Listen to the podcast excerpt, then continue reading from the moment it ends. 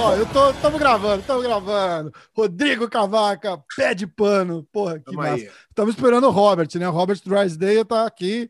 é, já já ele chega. É que a resenha começou já antes da gente começar a gravar.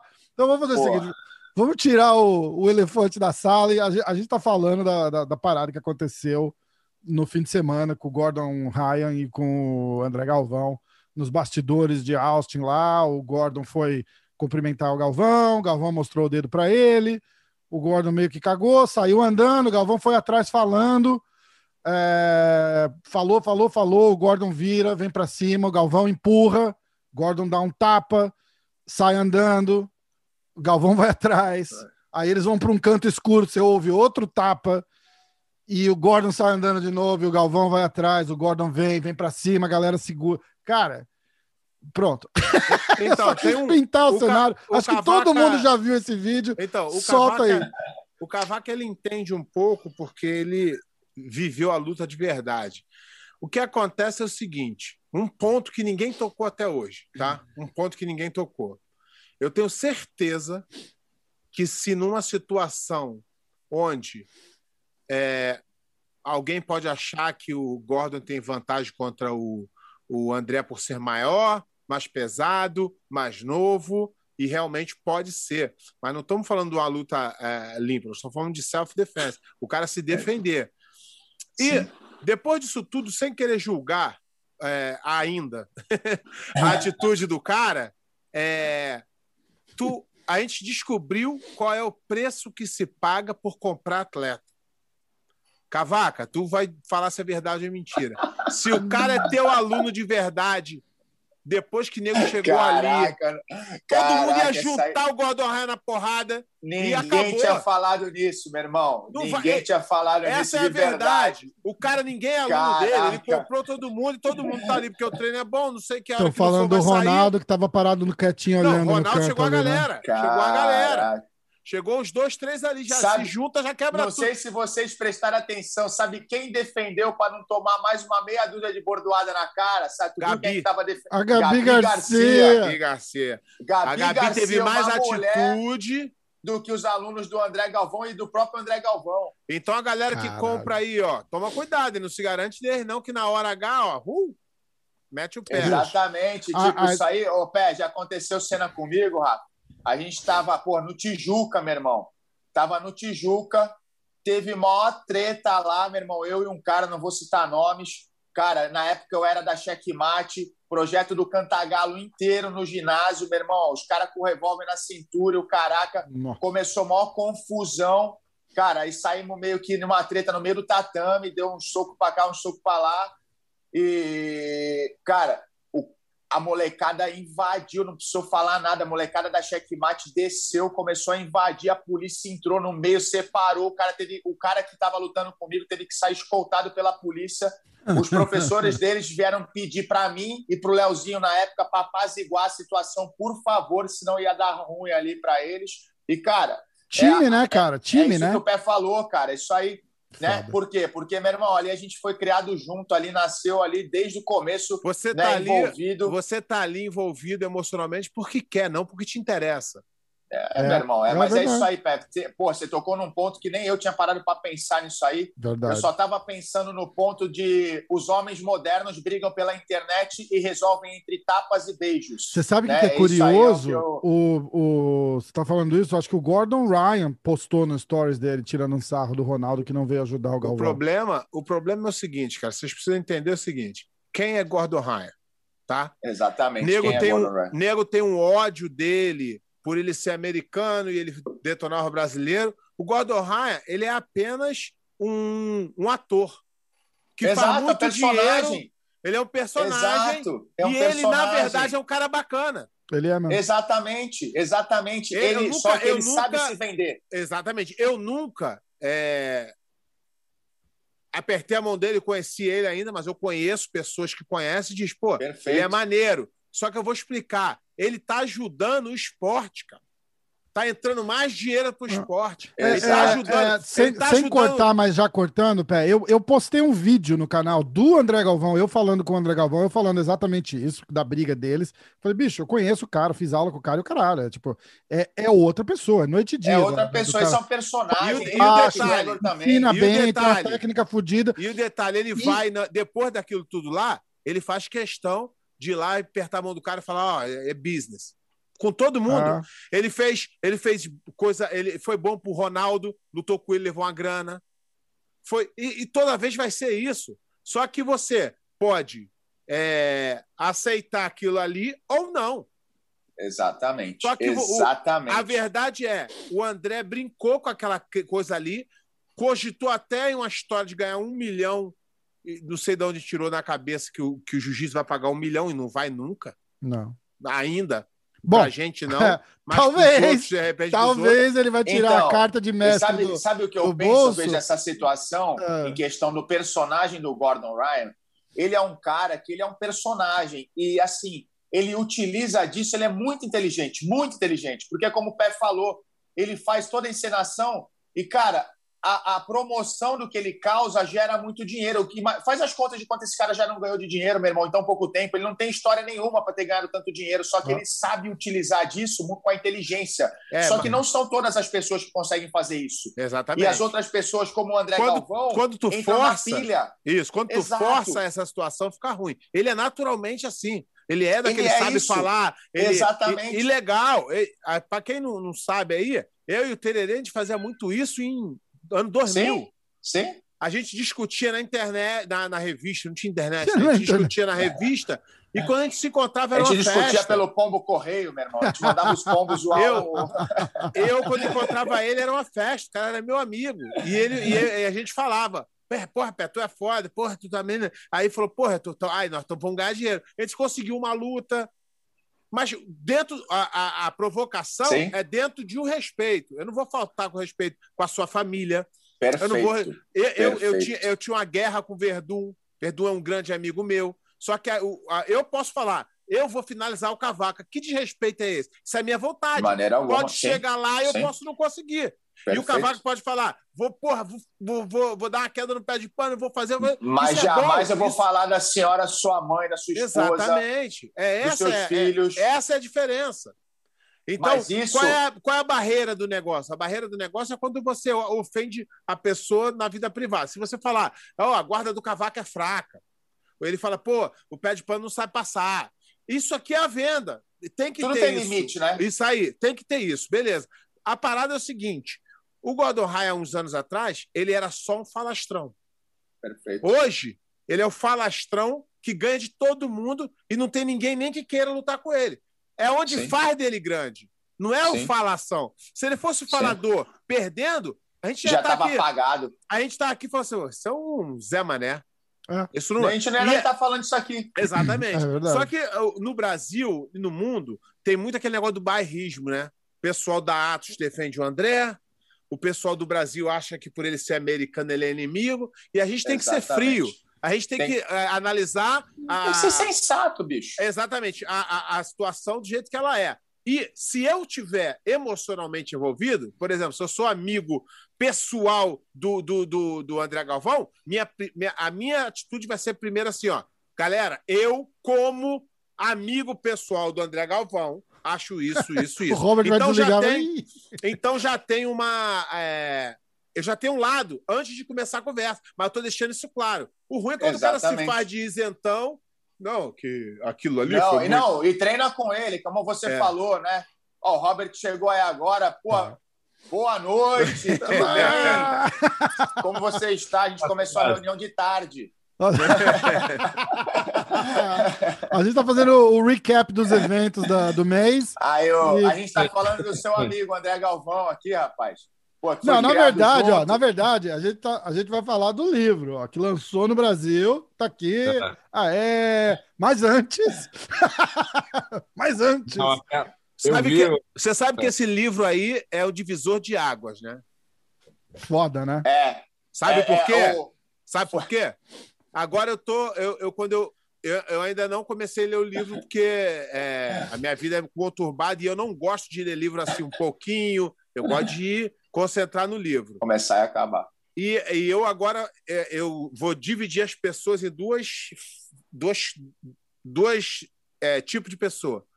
Quem leu e quem não leu. Quando começar a falar de jiu-jitsu, história de jiu-jitsu, eu falo assim: parou? Leu o livro? O cara, não, então não fala mais. Tu só vai poder emitir alguma opinião se você ler o livro. Porque Exatamente. foi o único cara que, que resolveu é, Jogar procurar, real. é, procurar é, estudar, ir atrás e, e, e, falar sobre. Então, o resto é tudo opinião. Ele... O resto contou a sua versão. Exatamente. É, verdade. Obrigado, Pé. Obrigado pelas palavras. Aí. Obrigado, pessoal. Não, mas só para só inteirar aí, galera, tem, tem gente que está estudando isso há muito mais tempo do que eu. Tem gente que conhece muito mais que eu nessa história.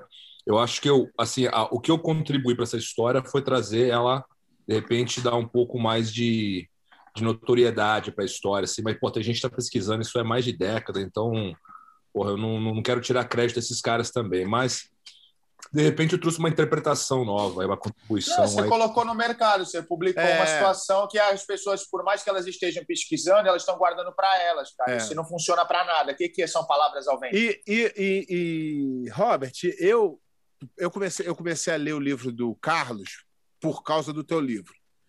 Porque eu queria. Peraí, deixa eu entender essa, é, esse lado, para eu ter um embasamento e eu comecei a perguntar pessoas também, tem um grupo de estudo aí que também trocou ideia contigo, e eu fui perguntando, perguntando, e o que eu entendi é que todo mundo tem um lado.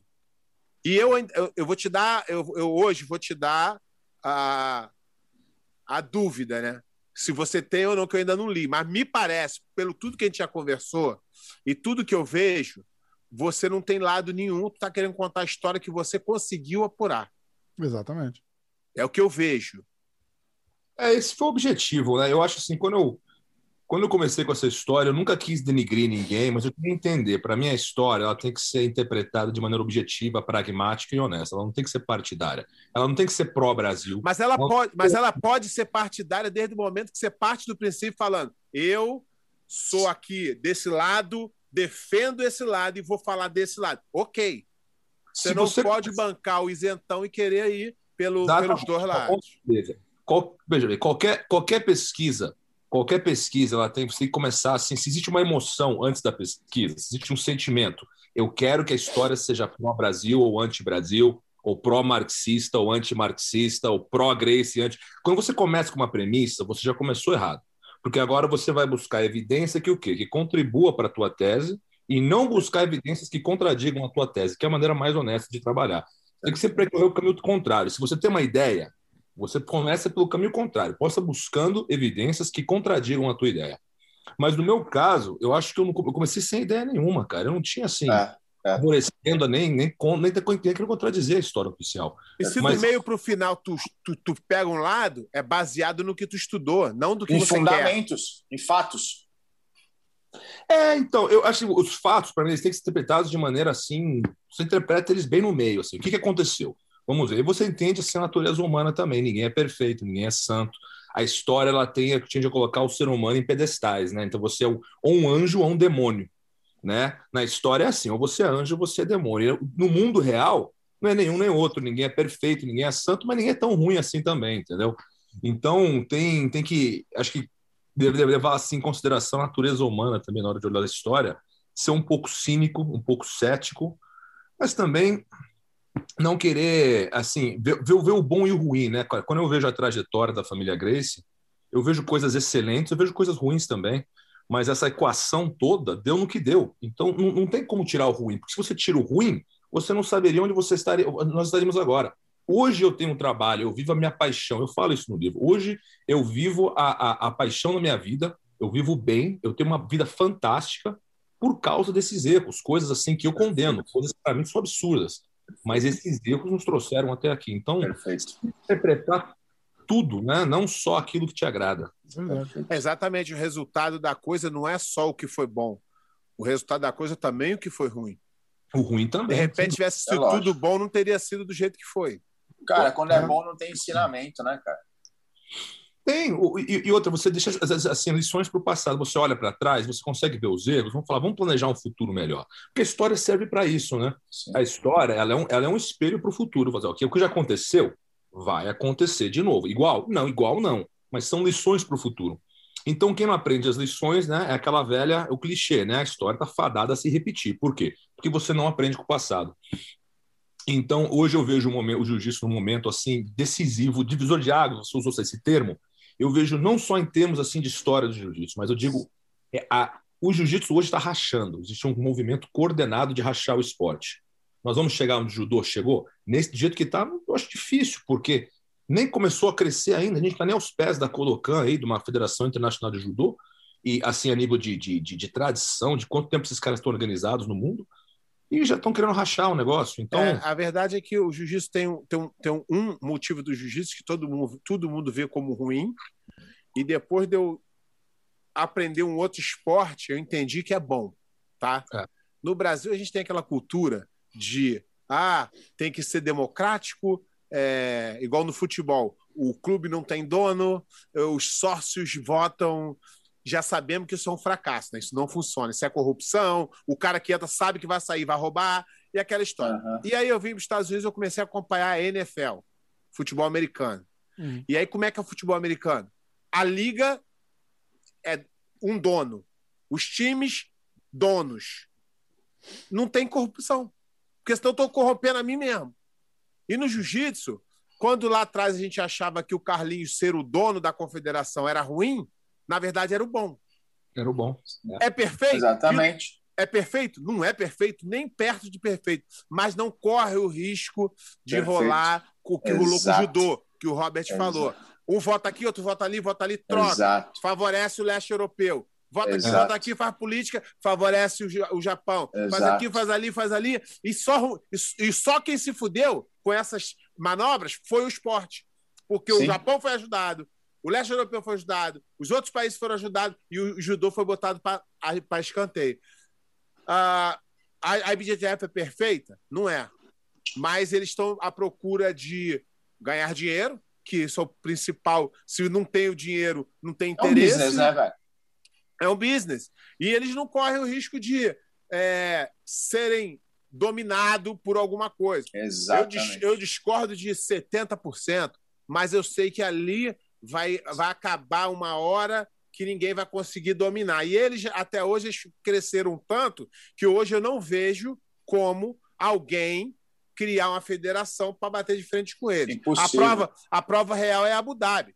Eu, eu, eu fui lá, eu fui enganado para Abu Dhabi, né? Em 2015, 2016, 2016, 2016. Eu, é, não, juro, vocês vão ver essa história. A gente, a gente vai ter que fazer um podcast só de clipes desse podcast com, com Você, as alfinetadas. Vocês, achar, você, vocês, vão achar engraçado. E, você, e, o, e o Cavaca e o, e o Robert, em algum momento, eles pensaram assim também.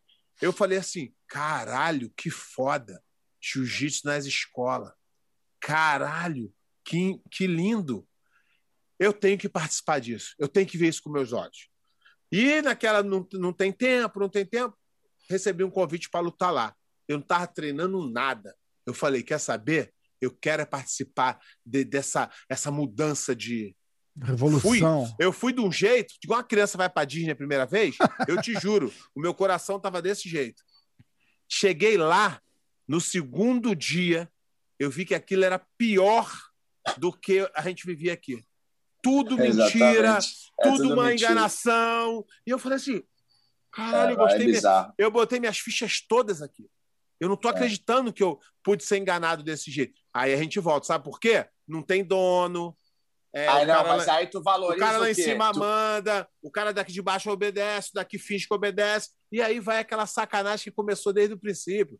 Que tem um, não vou falar o nome aqui, mas tem um sim, faixa sim. preta aí que cobrava dinheiro dos outros, foi expulso de Abu Dhabi. Tá entendendo? Exatamente. Então, é isso que é, o que, e acho que é até hoje, só que hoje colocaram isso de maneira profissional. É, agora quem, agora quem leva o dinheiro é o cara que comanda a empresa. É da empresa, lógico. Você tá entendendo? E aí no ano seguinte eu já cheguei e falei, pô, para. Não... Aí, aí eu voltei lá para lutar de novo. Aí os caras. Faz o seguinte, pega aí, tá lá na TV, lá, pega essa entrevista que eu dei no primeiro ano no segundo. Eu falei, esquece, isso aqui não tem jeito. E, e o pior é que o cabeça, que é o dono do país, ele tá achando que é verdade. Ele bota o dinheiro com o coração. Ele não sabe quando... nem o que acontece. Não sabe. Quando vai descer nas escalas, a coisa vai piorando, piorando, piorando, piorando. Irmão, tá todo mundo lá, meu irmão, fingindo que é jiu-jitsu, meu irmão. Tá todo mundo lá querendo e roubar aí, o dinheiro do e aí eu E aí eu descobri. A IBJJF, vamos, vamos, vamos citar aí que no Mundial, que é um, um campeonato pequeno, ganha, sei lá, 300 mil dólares de lucro. 500, eu não sei, eu nem faço essas contas. Sabe quanto se gasta no Mundial de Abu Dhabi? Exatamente. 17 milhões. E é uma merda. Tudo é desorganizado. O cara me chamou. Eu também. Eu, eu tenho um problema sério. Eu, sabe quando o cara te pergunta uma coisa, tu não pensa, responde? Eu sou assim. Então, quem me conhece fala assim: se, cê é for assim, pergunta, se for pergunta difícil, não faz. Eu tô lá pra, me aquecendo para lutar. Aí quem já lutou lá, o Cavaco, o Robert já, provavelmente já foi lá. Tem um corredor que é uns tatame assim onde os caras treinam uma confusão do caralho, o campeonato atrasado pra caralho. Só que lá o cara botou luz, fumaça, é, exatamente. Aí o cara, aí, aí o, cara que, o cara que me levou chegou para mim e falou assim: "E aí, tá gostando?" Falei: "Tá uma merda. Podia fazer um curso com a IBGGF." Acabou, virou meu inimigo. Mas é verdade, meu irmão, porque tu chega lá na TV, passa o pay-per-view aberto, transmissão em HD, só que o desgraçado do atleta tá lá atrás, sem comer, sem beber água, numa estrutura zoada, de 6, 7 horas de atraso Pergu para lutar naquela temperatura assim, ó, frio no Caralho. deserto. Que hora a gente luta? O cara falou, ó, de duas às 5. Falei, luta casada não tem? Não, não, tem que esperar. O, o shake pode chegar duas, pode chegar cinco. Eu falei, pelo amor de Deus, voltamos no tempo. Nós estamos no tempão. O que é uma pior ainda? O ADCC.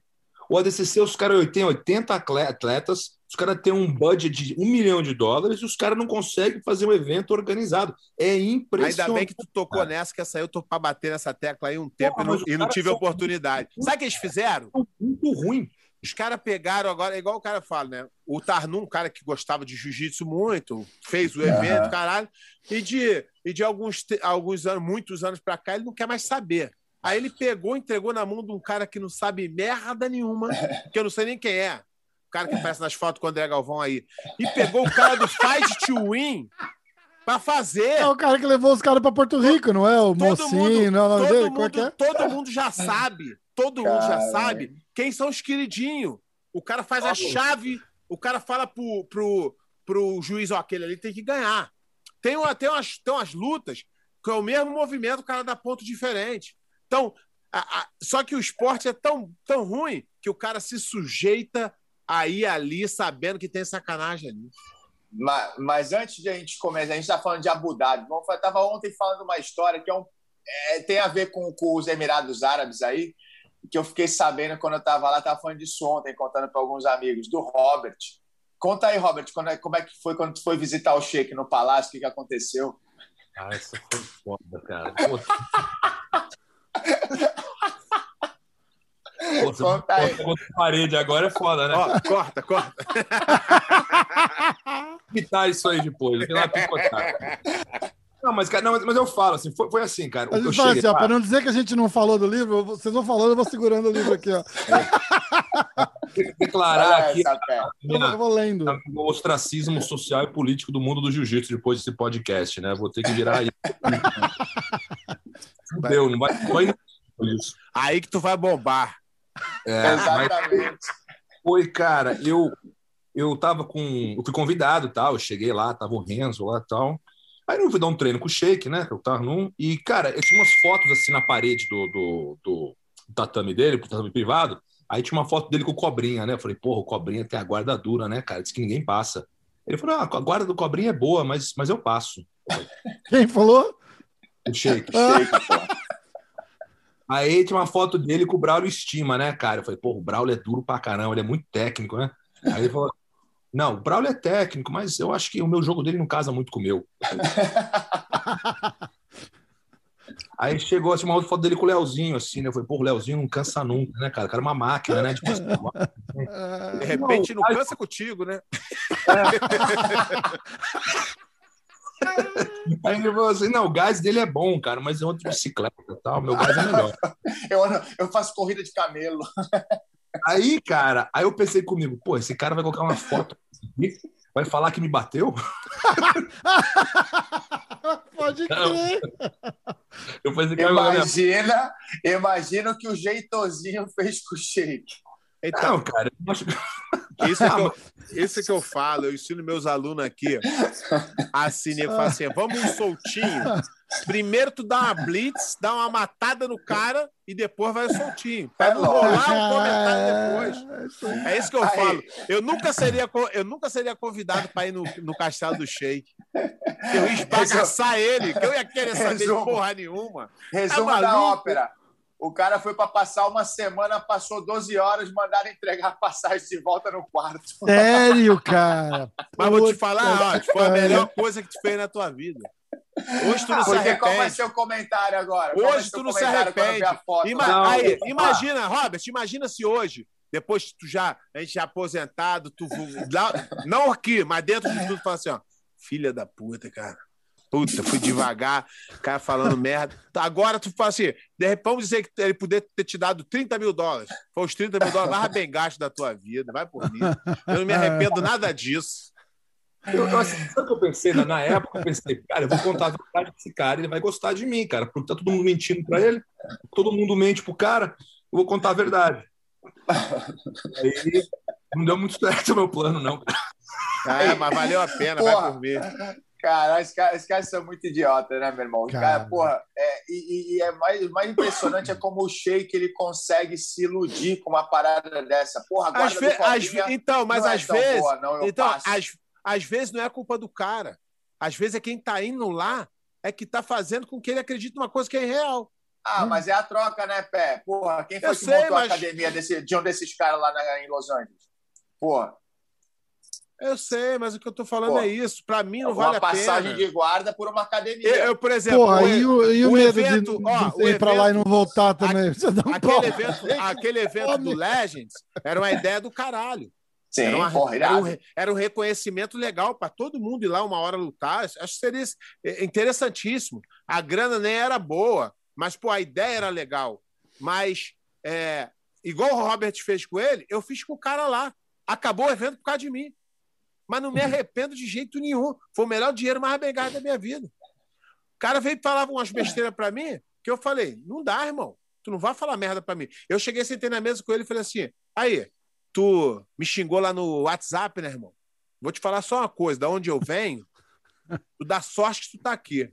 Porque se a gente tá no Brasil, enche a tua cara de porrada. Que isso? Você tem que entender que eu tô passando problema. Eu falei, quero que tu vá se fuder com os teus problemas. Tem que aprender a respeitar os outros. Acabou o evento, irmão.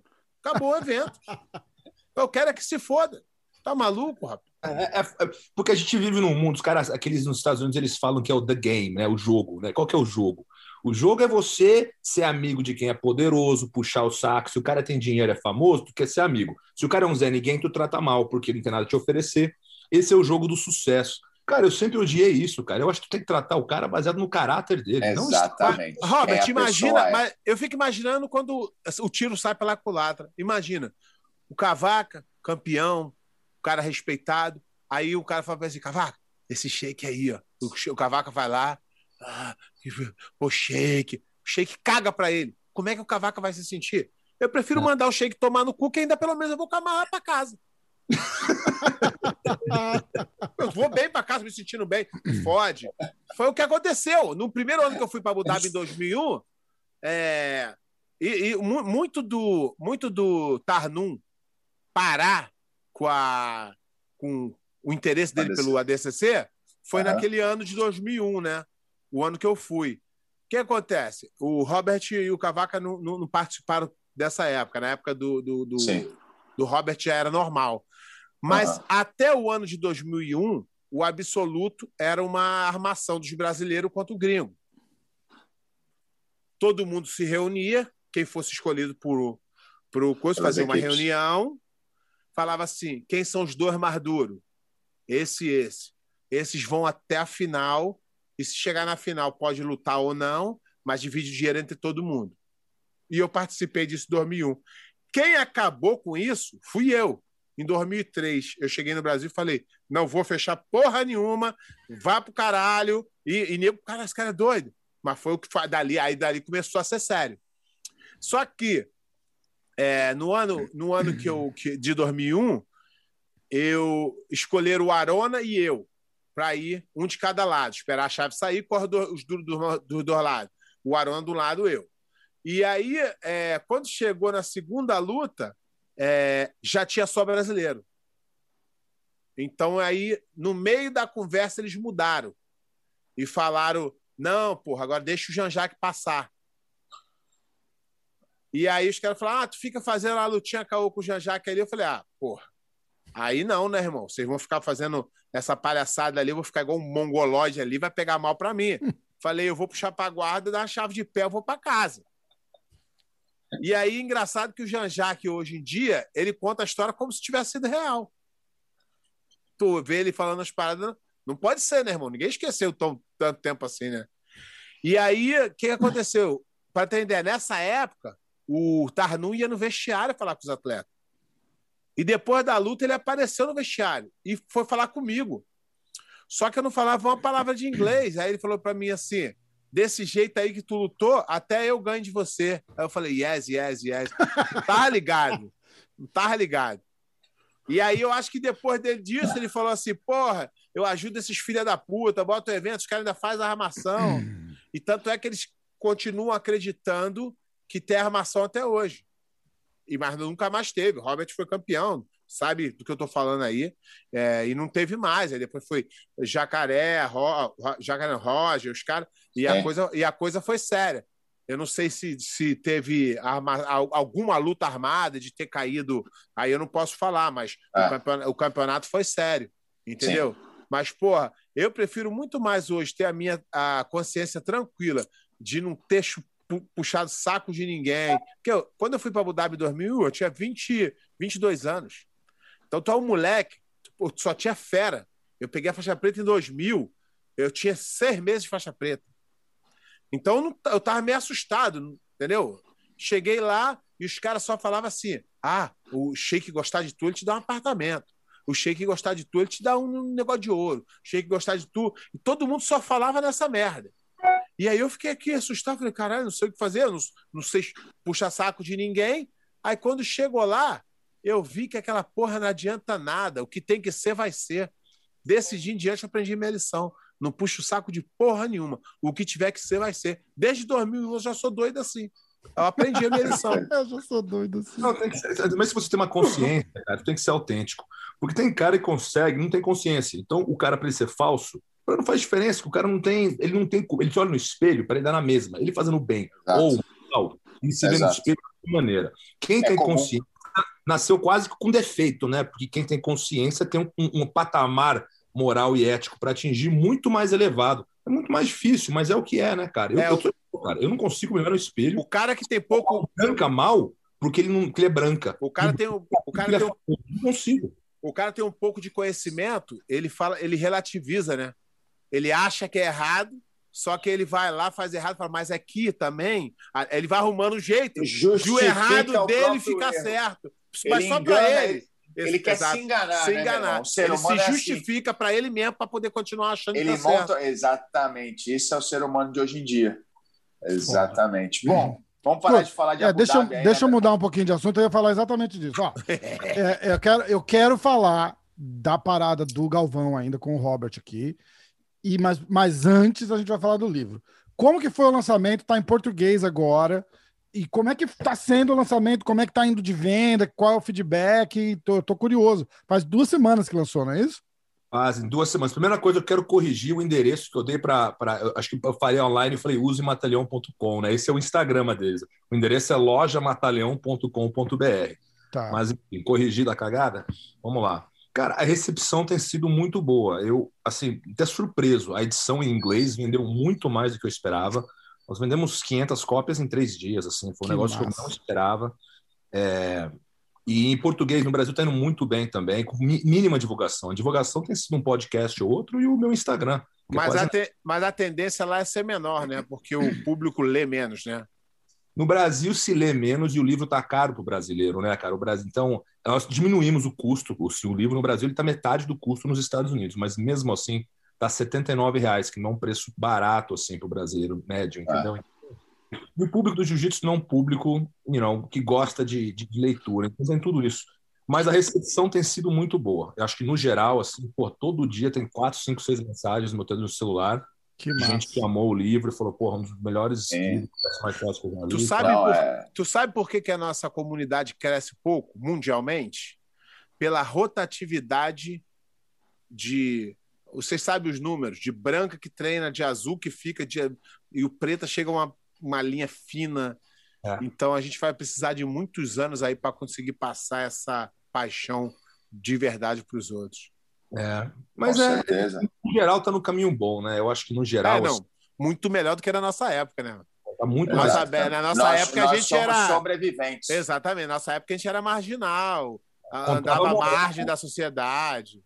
Contava moeda para pagar pedágio para treinar, cara. Era moedinha, assim, ó. Contava, juntava as moedinhas para pagar pedágio para treinar, cara. Era foda. Caraca, é. Mas assim, Exatamente. Pô, eu, era, eu, não, É, eu ia, quando eu ia treinar, eu, eu, eu desviava do pedágio, cara, tipo, um quilômetro pra dentro de uma cidadezinha pra, pra ir pra, pra- puta bocada do caralho, só pra desviar. Saia da Dutra, assim, eu tô em São Paulo, né? Saia da Dutra, pegava pra voltar pra casa sexta-feira à noite. Exatamente. Só que de gasolina tu gastou mais do que tu ia gastar no pedágio, só que é o que tinha no carro. Porque a moeda não tinha, a gasolina tinha. Então foda, vamos gastar gasolina que a moeda não tem. É isso era assim. É isso. Cara, e uma vez eu descobri que o pedágio aceitava cartão e o, e, o- e o cartão não cobra. O cartão eles passa, tipo, acho que só a tarja magnética autorizava e não te cobrava na hora, ia cobrar depois. Aí eu tinha um cartão lá que já não, nem, nem a conta tinha mais. Eu passei uma vez, autorizou, falei, como assim? Eu usei aquele cartão acho que um mês e meio.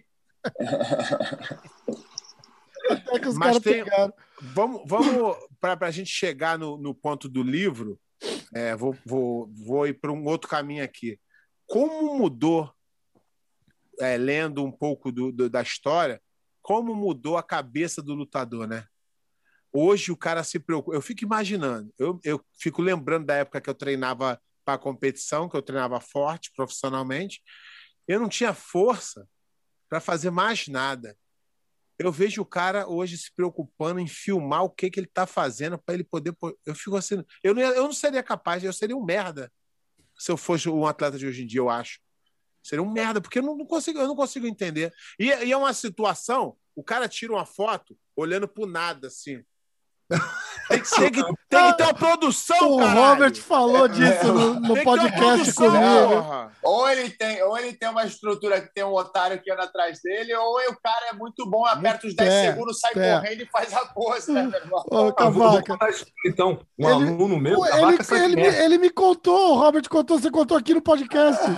Ah, então, o cara chegar na academia. eu Não vou falar o nome do cara que eu não vou dar ibope pra esse viado, cara. Mas assim, ele chegava na academia, não treinava, ele fazia uma. Ele é fotógrafo, fazia uma sessão de fotos com luz, câmera profissional, ele de joelho, assim, ó, cabeça baixa, ele colocava água na cabeça, assim, ó, olhando para baixo, assim, pingando suor, né? Aí ele tirava foto aí no Instagram. Vou vencer na vida, porque sou batalhador, porque jamais vou desistir dessa guerra. Cara, o cara nem treinou aquele dia. Ele foi na academia só para fazer uma sessão de fotos, colocou água na cabeça para fingir que estava treinando. Cara, eu não consigo olhar no espelho. Fazer um negócio coisa dessa, cara, eu não consigo, eu não durmo, cara. Eu jamais vou perdoar. Eu não Entendeu? consigo entender. Não, mas eu, eu tô falando. a- Aí é quando você tem é, amor próprio, né? Tu não consegue ser assim. Mas eu tô falando fisicamente mesmo. Porque tu tem que. Na, na nossa época, a gente precisava dar uma aulinha, né? Pra sobreviver, treinar. E que tempo a gente. Imagina, tu sai. Cavaca, quantas vezes tu tinha que sair correndo do treino para poder fazer. É. Imagina tu parar um negócio. Eu vejo eu- hoje os caras os cara, os cara vão para um lugar, eles tiram 5 mil fotos para postar pro resto da vida durante aquilo. Eu fico assim, eu fico, eu lembro, eu lembro que quando eu ia lutar no UFC, é, os caras marcavam sessão de foto, eu ficava muito puto de fazer aquela merda, cara. Eu ficava revoltado. Eu não queria fazer de jeito nenhum, eu chegava atrasado. Porra! Imagina no dia de hoje. Os caras vão, eles devem levar uns seis amigos pra... e, o, e o pior, o, o cara que vai ser coach ou ajudar, ele tira mais foto que o lutador. Eu falo assim, Jesus, esse mundo tá perdido. Eu, dá- eu fico imaginando, se a gente vê as histórias dos, dos lutadores das antigas, os caras tinham que quebrar pedra, irmão. para poder lutar, ganhar quase nada. Mas sabe quem pede com isso, Pé? Sabe quem pede com isso? É o próprio cara, porque isso cria uma ansiedade, uma depressão. Porque quando você cria isso, isso cria um vício. O vício cria uma demanda de atenção. Agora você fica viciado de atenção como um viciado em drogas. Quem quer um aplauso, quer cada vez um aplauso mais alto. Então isso não tem fim. Tá? Os números, se você olhar a nível mundial, tá? isso não é só no Brasil, nos Estados Unidos. Depressão e ansiedade estão fazendo isso aqui. As futuras gerações vão sofrer muito mais com isso, porque é uma geração que pegou a sua autoestima, assim, ó, e colocou: eu vou dar para o mundo a minha autoestima. Se o mundo me aprovar, eu me aprovo, porque se o mundo não me aprovar, eu fico triste. Então, cara, é uma geração de gente fadada à tristeza, cara, porque a tua autoestima não pode ser de outra pessoa, tem que ser sua. E teoricamente mas... o jiu-jitsu é. estaria aí para ajudar isso não acontecer, não, não é isso? Não, mas aqui não, não controle, não... controle. Nós perdemos o controle da parada, não tem mais assim, hoje quem manda é, é, é, o Instagram, é a mídia. Eu, eu, entendo que o cara faz uma grana com o Instagram, legal. Eu entendo que é importante. Não faz, cara. Mas quando faz, você é, quando tu divide é... seu tempo entre se dedicar ao seu treino e o Instagram, tu já tá abrindo mão do teu sucesso. Porque é. se tu não focar 100% no que realmente importa, você não vai conseguir ter sucesso na vida. É, é impressionante, eu tô, eu, eu tô assustado, eu tô assustado. O Ó. cara vai e bota, o cara cria. É, isso aqui eu vou dar uma dica. Eu não sou coaching, não. Eu não acredito nessa merda, não. Coach, Mas eu vou dar uma, ter um dar, pé de pano de coach motivacional? Eu vou dar uma dica para os novos lutadores. Não fica apostando que tu tá indo pro campeonato. Não fica apostando que você vai lutar. Isso cria uma responsabilidade, uma pressão em você mesmo, que quando tu perde, tu não tem coragem de postar. Então não faz, irmão. Só treina, posta que tu tá treinando, aí depois, quando tu ganhar, tu posta pra caralho. Posta seis meses direto. Irmão, os, eu tô assustado. Teve foi o BJJ, BJJ está. Teve atleta que perdeu luta casada, uma luta só, e ficou postando e postando dizer a vida é linda e a desejo nunca dizia. Irmão, perdeu, vai para casa. Chorar. viola no saco. Faz a, vai faz treinar, a caralho. Sem, tá ficando maluco. Mas sem história, não foi como eu gostava, não foi é. como eu esperava, sem Sim. histórias tristes. Ó, querem, sem, deixa eu dar sem, um exemplo. Sem história triste, mas tive febre, meu joelho machucado. é, mano, é, eu não é, gosto de dar, eu não gosto de dar desculpa, mas minha mão é. Caralho. Não, tá, tá, tá um cara. Tá um cara, de... o Bochecha falou aqui no podcast, ele falou assim, ele falou, cara, começou a me encher o saco, mas me encheu o saco. Se você ia lá, você fazia, sei lá, primeiro, primeira rodada com o cara lá, o cara tava na meia guarda, aí alguém ia lá, tirava uma foto maneira e ele postava aquela foto como se ele estivesse me dando um cansaço. Aí ele, aí ele disse que uma vez ele foi, eu não lembro agora se foi o Bochecha ou se foi o Rodolfo Vieira, porque a conversa foi a mesma. Mas ele, aí ele comentou, ele falou assim, mas bicho, tipo, eu não ganhei essa luta, tipo, 10 a 2. Aí o cara bloqueou ele, não respondeu. Pô, que porra é? Ele os falou, cara, a impressão pegando... que dá é que os caras estão indo lá o pra cara tá foto. pegando uma foto. Não é pra, pro campeonato. Da luta que ele perdeu, e todo mundo sabe que o cara perdeu, e ele bota lá a humanidade é, puta que pariu, cara. Não tá dando. Eu tô, eu tô realmente, eu tô. Ai, Teve um cara aí que é muito que é muito influenciador na internet, que ele veio na rede social para dizer que estava saindo da rede social. Foi. Eu vi. Caralho, ele tá maluco, caralho. Só sai. Se você não quer, tu só sai. Você vai fazer uma apresentação para dizer que você vai. O nego tá enlouquecido, caralho. O nego enlouqueceu. Tem, tem, tem, uma parte lá nas configurações da excluir e conta. ou, não, ou só não posta. O nego tá enlouquecido. Eu vou cara. postar que eu não vou postar, né? Tipo, olha, galera, o cara, o cara, esse o cara post é pra aí, dizer que eu vou tirar um influenciador um veio a público pela rede social avisar que estaria saindo da rede social. Não faz sentido. Como se o mundo tivesse muito preocupado, né? Exatamente. É, ele vai sair. Ó, agora, agora o que faremos? Agora Cara, o que faremos? Peraí, deixa eu falar. É o, a gente tá presenciando o fim dos tempos. Tá? Sexta-feira à noite, Gordon Ryan dá um tapa na cara do André Galvão. E se você parar a história aí. Eu, eu fala, tô achando. Deixa caralho, eu te cortar. Não, mas deixa eu te cortar aí. Quebrou a porra eu, toda, né? Eu fala, achei não. que nego botou a sonoplastia. Não, cara, não botou. Ou então o Gordon Ryan é bom de tapa. Meu irmão, o tapa Puta, do cara tapa é O cara veio- profissional. O cara veio falar comigo e falou assim, ó. Não, nem foi um tapa assim. Eu falei, tu não entende de tapa. Tu não entende de Tapa, é tapa. avaliado pelo barulho que faz. Fez, foi Não é pela tapa, dor que sente, Porra, o barulho cara, que assim? emite Não, o eu som. vou, eu vou botar o som aqui, ó. Peraí, vamos. Mas que tapa? Ele mereceu um Oscar. Meu irmão, não, do como. Oscar, não é Mas falso. teve um antecedente, né? É, é... Conversa andando, Mas teve um antecedente também, não teve? O? Teve, teve. Então. Na pesagem. Que é, não, pesagem. então. a- o que Apesar acontece. que essa viadagem toda aí começou na discussão de internet, né? Sim, sim. Quer ver? Peraí que eu vou achar E, e a discussão que eu não entendo também. Ó, É escuta. a Não, não, Robert, na nossa- chegar, né? Robert, na nossa época, o que que era? Olha, Robert, olha aqui, ó. tu é Ó, ruim. Pé, peraí, pé, Pé, escuta, tu é ó. ruim. O que, que a gente vai fazer? Vamos lutar pra resolver. Pé, É. vamos ver. Depois da luta, beleza. Quem ganhou é o bom, quem perdeu é o ruim. Ó. É assim que sempre funcionou. Peraí, É. pé, peraí, pé. Ó, Não, tá com música. Olha, olha. olha. É, é, é uma Irmão. sonoplastia boa. Aí, Não. porra, meu irmão, eu entrei no jiu-jitsu. O primeiro contato que eu tive com o jiu-jitsu, eu treinava aqui em Santos, numa filial da Aliança, né? O meu professor chamava-se Sarrusso, faixa preta do Fábio, do Jacaré. Casca grossa, casca Porra, grossíssima. meu irmão, o primeiro contato que eu tive foi no Campeonato Paulista. O Sarrusso, assim, foi numa balada aqui em São Paulo, botou terror nos alunos do Godoy Macaco. Aí chegou no Paulista, o Godoy foi, foi o Macaco foram tirar satisfação. O Sarrusso pegou o Godoy na trairagem, deu um soco por trás dele. Meu irmão, começou uma confusão, separaram. O Macaco foi lá no, no mestre Otávio de Almeida falou assim: "Ô, mestre, é o seguinte, ou vai pegar e falar para o Fábio Gurgel colocar o Sarrusso e o Godoy no vestiário para os dois se entenderem, ou acabou teu campeonato. Aí o mestre, na hora, chamou o Fábio e falou: ó, pode levar o Sarrusso para o vestiário que ele vai conversar com o Godoy. Os faixas pretas ficaram na porta, trancaram a porta, o Godoy meteu a porrada no Sarrusso, o Sarrusso pediu para parar, e aí os E dois re- saíram e complementares resolveu. acabou. É isso aí. Oi? Melhor Eu jeito de resolver é esse. Eu tava lá esse dia, Cavaca. Eu lembro disso. Era lá? faixa branca. Caralho. Era faixa branca. Eu lembro, eu lembro do Sarrusso saindo da salinha, Godoy saindo, mó muvuca. Eu era, foi meu primeiro campeonato de jiu-jitsu, 98 isso. Eu, Aí, ó, eu, 98, exato. né? eu tava lá.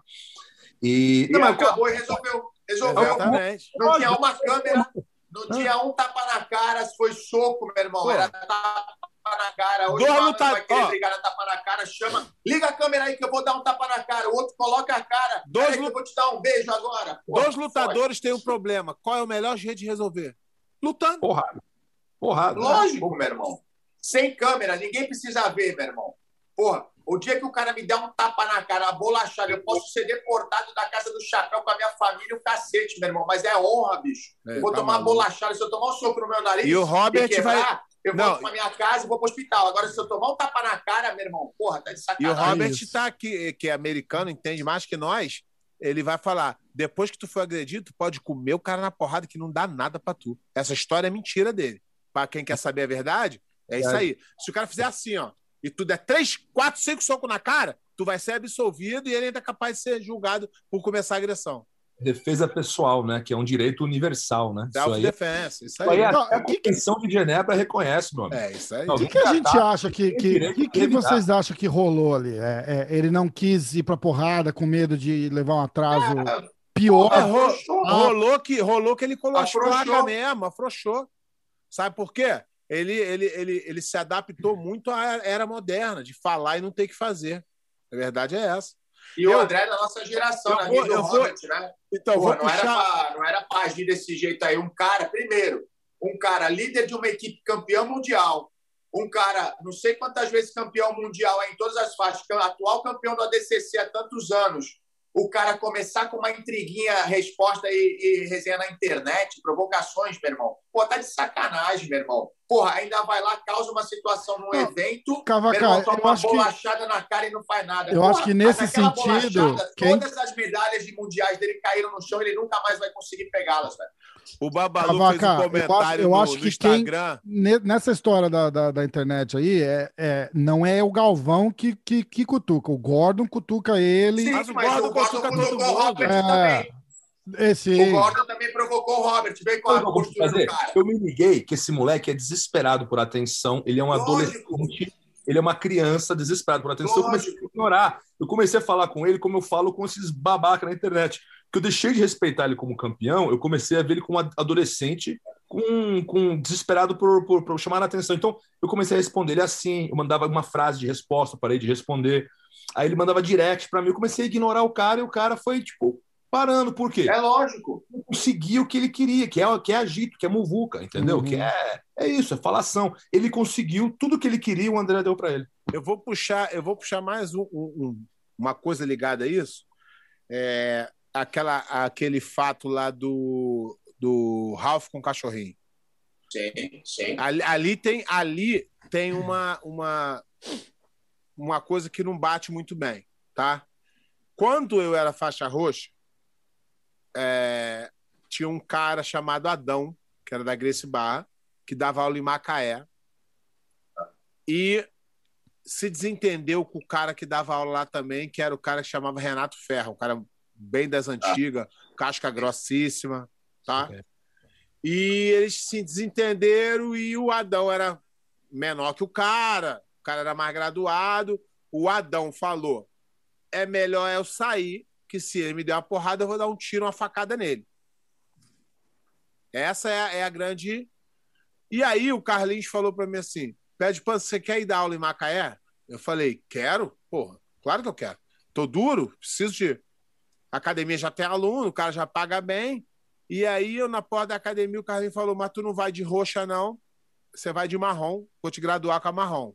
Falei, Carlinhos, eu não quero ganhar faixa para dar aula, não. Ele falou: Não, não, não. Você é o cara que mais merece a marrom aqui, já ganhou tudo. Falei, beleza. Ele falou: Mas tem um negócio. Hum. Se chegar lá e tiver problema, eu vou trancar vocês dois na academia e vocês vão resolver. Eu falei, fechado. Tudo tranquilo. Não teve problema. O, cara, o problema do cara era comigo. E ele, cheguei eu lutei com ele depois, mas resolvemos nosso problema ali. Se nos respeitamos. Só que o mesmo Carlinhos que falou isso em 99, agora permitiu com que a Gracie Barra processasse o Ralph para ferrar com o cara. Ô, Pé, mas foi, foi o, a, Ra o Ralph cometeu um. O, por o trás Ralph, ou era só a, o. Quem processou foi a Gracie Barra. Ah, não. O processo foi... é da Grace Barra. Ah. O, o Ralf cometeu só um erro. Ele não deveria ter feito o que fez no campeonato. Porque aí você vai para um. Entendeu? Muita gente. Você. Mas, na minha época, se resolvia desse jeito. Ninguém sabe o que, que o cara falou de volta para ele. Sim. Se eu vou conversar com o cara uma coisa e o cara me desrespeita, na minha época, na minha época a gente resolvia com porrada. Entendeu? Só que a época mudou. Se tu perguntar, pede, pô, tu quer ficar saindo na porrada aí direto? Não quero.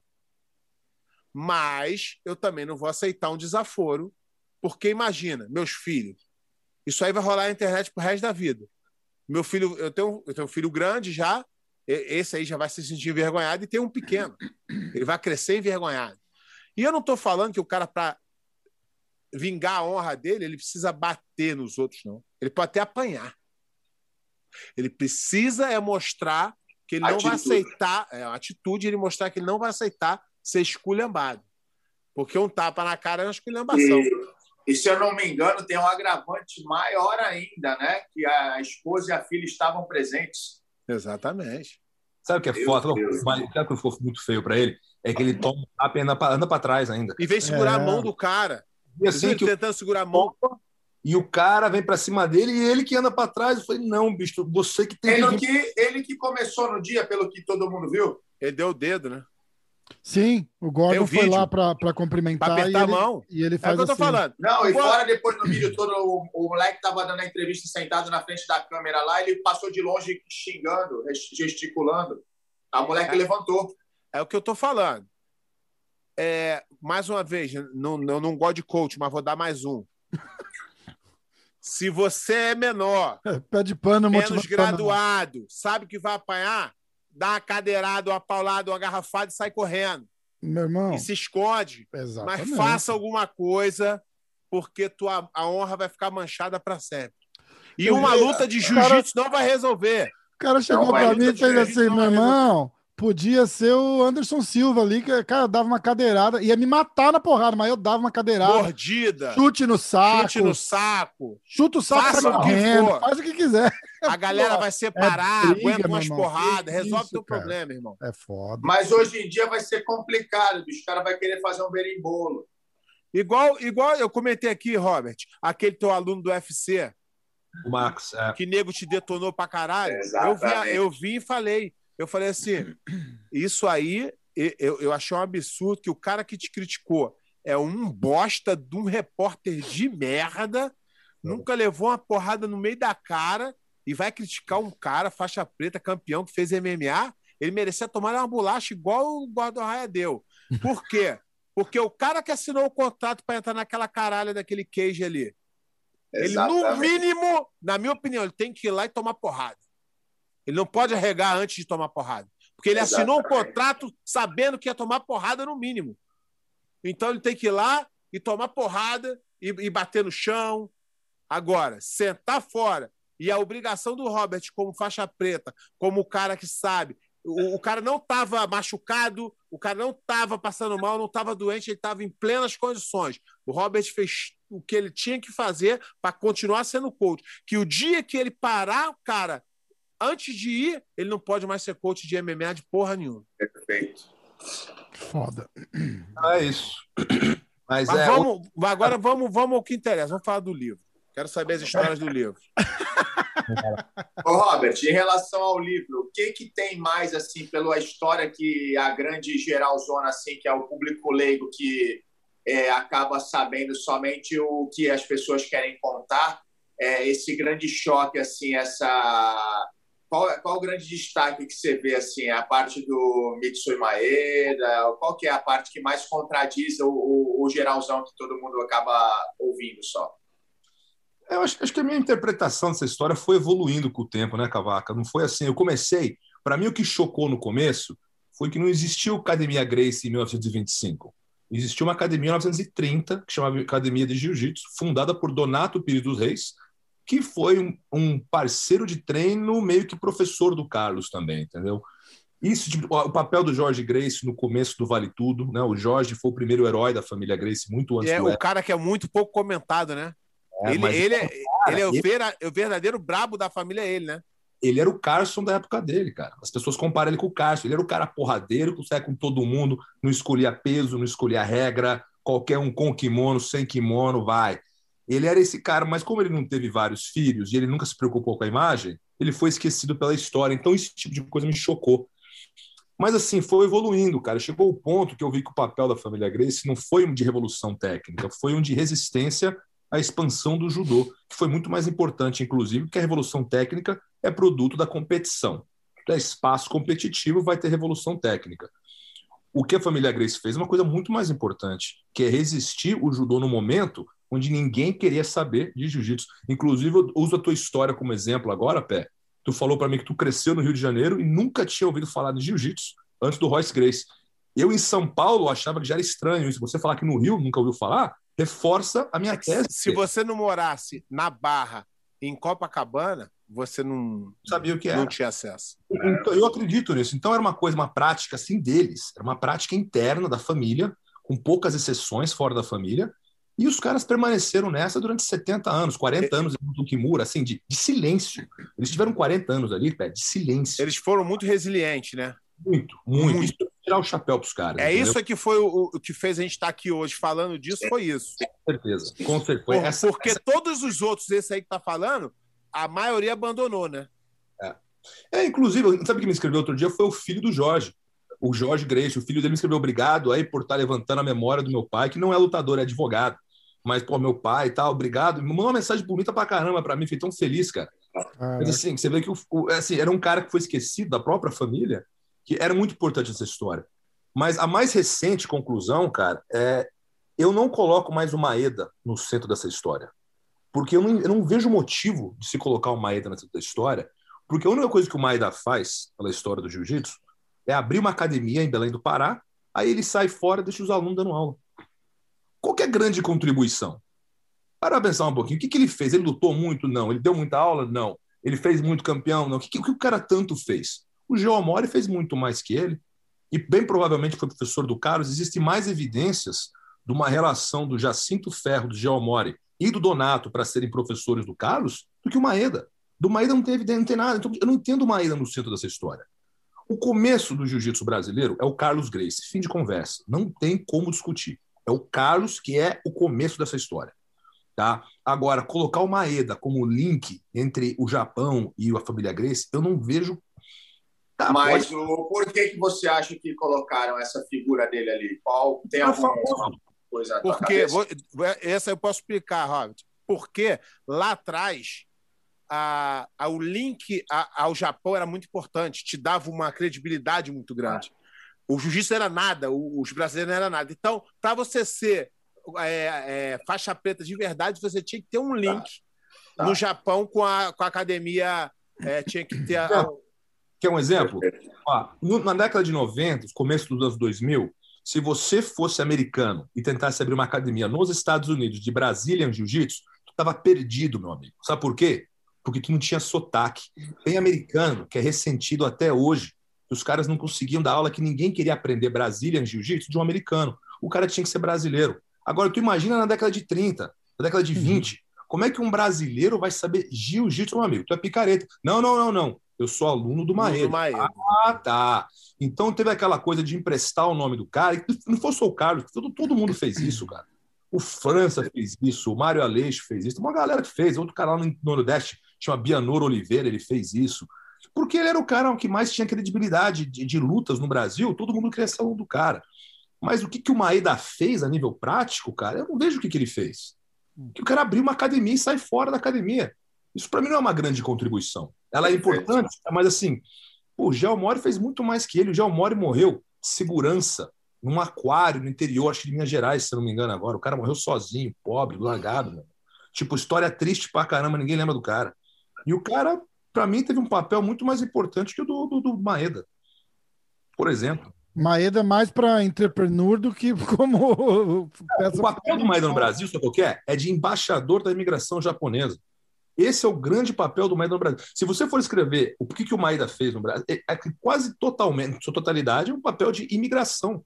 Ele não tem um papel ativo na difusão do jiu-jitsu no Brasil, como, nem como professor, nem como lutador. Mas ele era famoso. Então, isso aí que, que, que inseriu na história. Mas é, o, o Rockin fala, esse é o Robson Grace, ele fala uma coisa muito bacana. Eu perguntei para o Robson, qual a, é, é, sem o seu pai, é, como é que é? Qual que é a importância do, não, qual que é o, sem o, o teu pai, o jiu-jitsu teria existido? Ele falou um negócio assim, ele falou, meu amigo, quem que teria ouvido falar em Maeda se não fosse o meu pai? Exatamente. É grande verdade. Na Kodokan tem uma foto do Maeda. Na Kodokan, no Museu da Kodokan, tem uma foto do Maeda. Você sabe por que, que aquela foto está lá? Sabe graças a quem? Graças ao Carlos, meu amigo. Se não fosse o Carlos Grace, a Kodokan nem ia lembrar do lembra, Era uma nota de rodapé na história da Kodokan, ninguém ia lembrar desse cara. A história do Maeda, quem levantou, quem colocou o Maeda no mundo foi o Carlos Grace.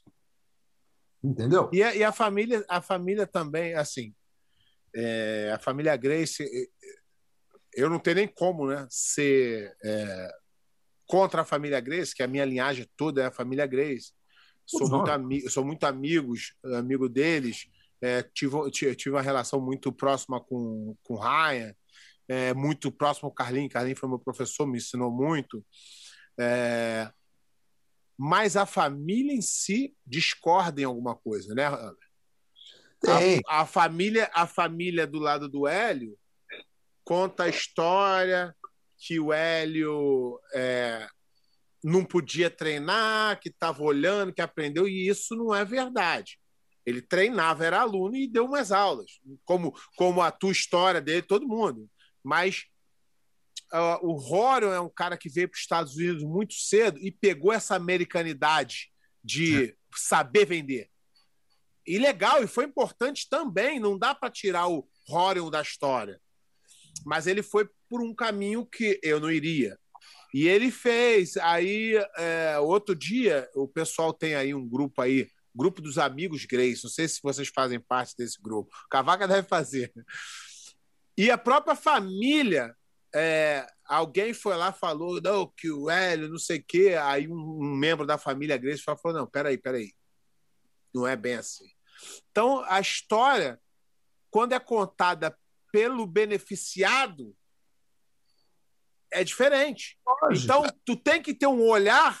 Por exemplo, assim, se o, o, o Robert contou a história do jiu-jitsu. Pô, mas o Robert é, tá tentando puxar para quê? Não, não tem nada. Então deixa o Robert contar. Agora, Robert vai contar a saga dele para ser campeão da DCC. Irmão, claro.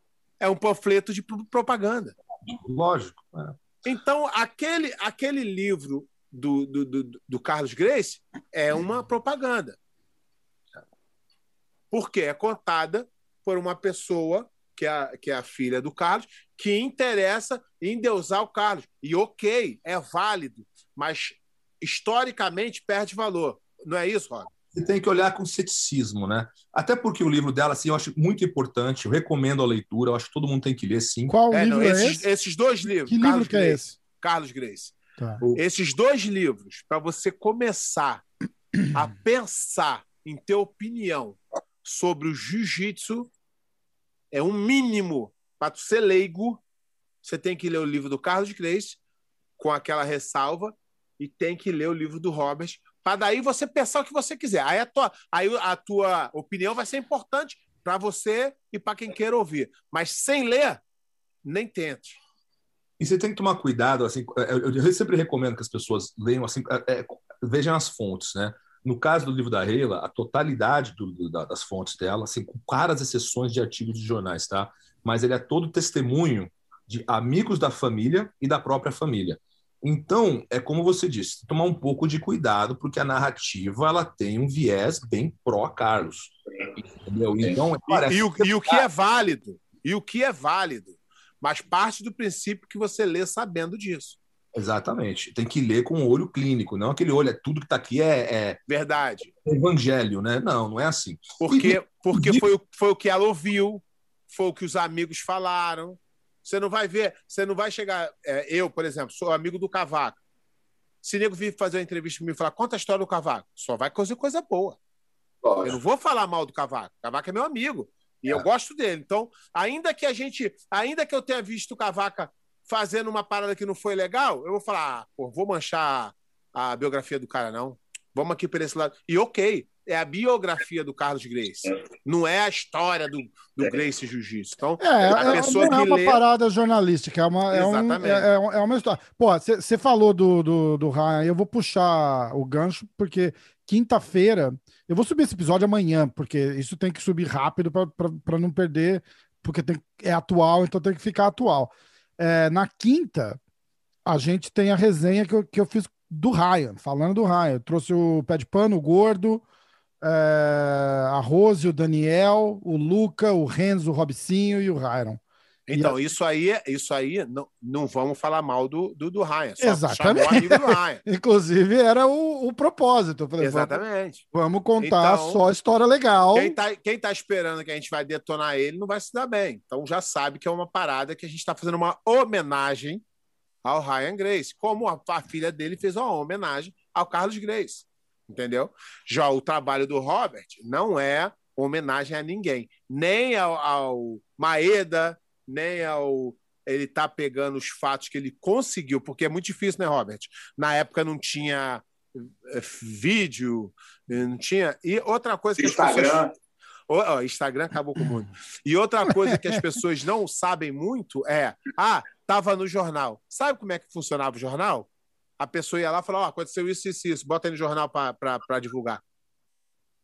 Então, quer dizer, se eu contar a minha história, vai ser uma coisa tão linda mas se alguém contar, fala, porra, não é tão maneira assim. É assim que funciona o mundo.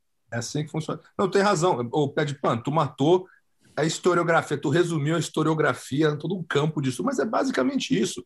Tem que ler com cuidado, cara. É por isso que eu falo, um aluno meu falou assim para mim, Robert, por que, que tu gosta de ler? Pô, tu vai na internet, tu faz uma pergunta, o Google responde. Eu falei, ai, meu amigo, não, cara, não, não. O propósito da leitura, cara, é aprender a pensar. Isso aí. Isso é aí. A pensar. Porque quando você aprende a pensar, tu lê o livro da Reila, fala, peraí, esses aqui são os amigos do Carlos, peraí. Aí não para de ler, tu continua lendo, vai ter um puta valor aquilo. Claro que tem um é. valor. Aí tu já lê com ceticismo. Não, isso aqui é evangelho, tudo que está aqui é verdade. Essa falta de, de, de, critério, entendeu? Então, eu acho que o, o propósito da história é justamente aprender a, a entender o passado para pensar o presente também, né? Melhorar o futuro. Porque quando você olha o presente, você vê o quê?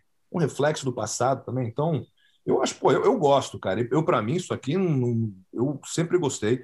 Eu, quando as pessoas falam que não gostam de ler, para mim, eu falo, meu amigo, nem, não entra na minha cabeça a pessoa não gostar, cara. Como não? Eu, quando começo a ler um livro, a minha vida para. É. Eu não consigo mais é, largar aí. Então, eu já sei. Eu tenho que pegar um tempo e dedicar aquilo ali, porque eu fico alucinado. Quando eu comecei a ler o livro do Carlos de Graça, eu fiquei alucinado. Eu falei, caralho. E eu queria conversar com as pessoas, comecei a ligar para as pessoas que entendiam mais que eu. Falei, mas foi isso mesmo? E, e, eu, porra, e é o que o, o, o, Robert falou. Esse negócio de coach hoje em dia, eu tô tacando muito nisso, né? Mas é muito ruim, cara. Ó, é muito ruim. um mês o pé de pano coach postar no é, Instagram, no Instagram do pé de pano. O coach, é o coach é a pessoa que te diz o que fazer. Não. O professor é o que te ensina a pensar, que te ensina a tomar suas decisões. O cara te chega para o oh, Robert, o que, que eu faço? Falei, o que você acha? Oh, eu não sei. Tem que saber, campeão. Eu não vou estar aqui a vida inteira para te, te, indicar o que fazer. E de repente o que eu vou te indicar é o errado. Então é. as pessoas têm que se preocupar mais em aprender a viver do que a seguir os outros. Porque esse negócio de, de, de seguir aí, os outros falam, não, que eu estou seguindo fulano, estou seguindo Beltrano. Eu falo, Jesus, é. não está dando. Não tá dando, tá demais. E não precisa nem olhar muito para trás na história para ver o que, que acontece quando as pessoas acreditam em seus líderes sem pensar, né? E ficam cegas, né? Exatamente. Ah, porra.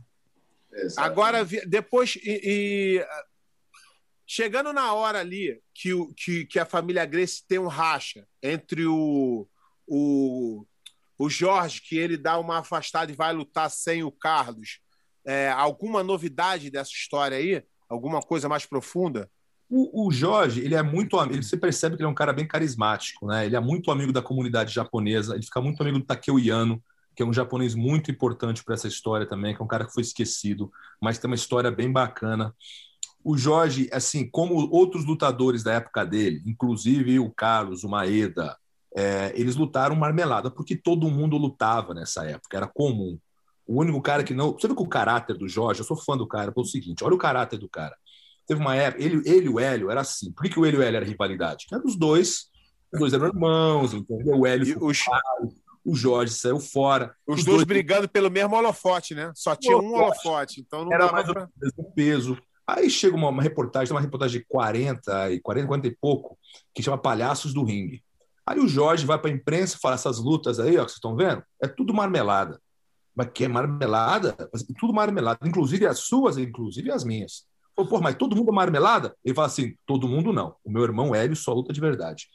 E esse é um, isso numa época, cara, que eles eram inimigos, eles não estavam de bem. Olha o caráter do cara. Quem que, hum. tem, quem que tem a coragem de se jogar na lama, jogar o irmão num pedestal, no momento Obrigado. que estão de bem? Cara, eu, eu vejo esse tipo de coisa, eu vejo um cara assim de uma integridade que é superior entendeu? Porque eu não consigo, não quero ofender o Hélio Carlos, mas eu não consigo imaginar o Hélio Carlos fazendo o mesmo pelo Jorge. Posso estar enganado, mas eu acho que eles não fariam isso pelo Jorge.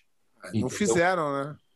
E por isso o Jorge foi esquecido, porque ele era um cara de muita integridade que nunca se preocupou com a própria imagem, estava muito mais preocupado de repente falar a verdade, sair na porrada. Mas isso, mas isso é uma característica do, do, do, do cara com hombridade. Ele se preocupa muito menos com ele e se preocupa mais que os outros. E o resultado é esse. Só que para quem realmente é, vê a coisa de verdade, acha a história como você está vendo, do, do, e eu também consegui, é, ainda pelo livro do, do Carlos, ver que o cara era fora de série. É. Que o cara era diferente, né? É, como e, lutador, como pessoa, né? Ele tem, assim, a, a, ele, quase todo pesquisador vai descrever ele como uma versão mais antiga do Carson que eu acho muito legal, que o Carson é aquele cara que era, era assim, né? Nunca se preocupou com dinheiro, nunca se preocupou com a, com a, com a imagem tanto, não tive um marketing forte, dedicou a vida aos alunos, saía na porrada com qualquer um. E eu acho que a, a família Grace ela tem isso, né, cara? Toda geração ela tem alguns assim que, que, que, que são os marqueteiros, não precisa falar nome, né? Aqueles só se preocupam com dinheiro. E outros assim que vai, a porrada, é agora? Vamos. A gente vai comer, vamos. Não escolhe regra, não. Então, é, a, a família Grace, ela tem, a, ela, ela engloba o jiu-jitsu assim, dessa maneira, assim, para todo tipo de personalidade de lutador que você imaginar, tem aí, tem cada geração da família tem o seu representante. Muito grande, né? Muito grande, mas os, Ah. os- as pessoas que eu fico fã, assim, as pessoas que eu mais admiro são pessoas como essa, como o Jorge, o Carson, que até o Roger, cara, que é um cara assim que você vê que é um cara que não abre a boca para falar mal de ninguém. É. O Humilde. Roger, o Roger é diferenciado. O Roger, o Roger é o cara, o Roger é o cara que mere- engraçado, né? E a gente a gente vive num mundo onde a rede social estragou muita coisa, mas no jiu-jitsu a gente deu muita sorte, né? Porque o Roger, que foi o grande campeãozão, é um cara íntegro pra caralho, e o Bochecha é outro cara também, É íntegro pra caralho. Então a gente não ficou na mão de um merdão durante muito tempo, né, cara? Só teve um cara que bateu no Roger no chão até hoje, né? Você sabe disso, né, Cavaca? Só teve um cara que bateu no Roger no chão até hoje. Sabe quem, né? Quem? Pé de pano, pô. É, porra. Não, eu, eu, eu, eu acho que eu fui o Exato. único Ele cara. ficou eu até acho- encabulado. Os caras. é, é, Bateu assim, bastante, né? eu acho que é, é guardado as proporções que ele era o começo da carreira. Minha que também era meu segundo, ter- terceiro ano de, de, de faixa, chave de faixa preta, mas eu fui o único cara que consegui dominar o Roger. Foi. Dominar sem levar nenhum, nenhum sufoco. Os caras ganharam. Ganharam. Ganharam na malandragem. Vamos falar, não tô querendo tirar o crédito dos caras, mas ganharam Não, na não, até porque ganhar do Roger é- é- não tem Pô, como, né? Eu, tirar eu, o. eu tava no meu auge quando eu lutei com o Roger. Eu tava, meu irmão, acaba de contar. Eu não fazia ponto em mim na academia. Eu tava bem. Entendeu? Cara, eu não fiz uma vantagem no Roger. Perdi pra ele três vezes, do mesmo jeito. Ele não, eu não fiz uma vantagem no cara. Cara, você tirou o cara. Cara, você dominou. E numa época, assim, bem, você acabava com cara preta. Então, mas bem, a gente, a gente treinava muito, eu, Roger. Muito. Durante dois anos, a gente treinou todos os dias da nossa vida juntos. Hum. E, e eu era um cara que, que a minha guarda complicava muito ele, por eu ser um cara de perna longa e forte, eu não deixava ele chegar em mim muito. Então, Sim, eu, esse é eu o meio- problema. então, meu jogo nunca bateu muito bem com o dele. Mas ele chegou num ponto. Eu, em 2004, eu me afastei um pouco do jiu-jitsu para entrar para o MMA. E eu fui voltar para o jiu-jitsu de verdade em 2009. Em 2009. E eu, e, e eu vi. E o Roger foi o, o, o furacão de 2005 até um pouco depois de 2009. Só que eu só, 2011. só que eu só ouvia falar. Aí eu falei assim, porra, será, cara? De repente a revista que tá levantando ele demais. Aí eu fui no Mundial. Eu não acreditei. Ele foi o único. O, o, Bochecha ganhou muitas vezes, ganhou muita mais que ele, mas a dominância do Roger para com os a diferença do Roger Sim. com os outros era um absurdo que não dava Cara, para ele fez entender. dois campeonatos, um campeonato mundial inteiro finalizando todo mundo na montada e outro campeonato mundial inteiro finalizando todo mundo nas costas, nas mesmas posições o campeonato inteiro, peso absoluto. Você acha que é de Isso é- propósito? Isso é impressionante. Tipo, é uma, uma motivação extra dele lá, ele fala, porra, esse campeonato eu vou finalizar todo mundo da montada. Não, eu perguntei isso para ele quando eu, eu Ah, jura? ele. Eu perguntei, ele falou que não, cara, foi ali, foi Ah, acontecendo, ele tava mas muito ele é um cara muito situação, legal, uma ele não ia- forte que acabava direcionando para aquela técnica. Mas ele é um cara muito bonzinho, ele não ia Mas, falar assim, isso também. coisa-.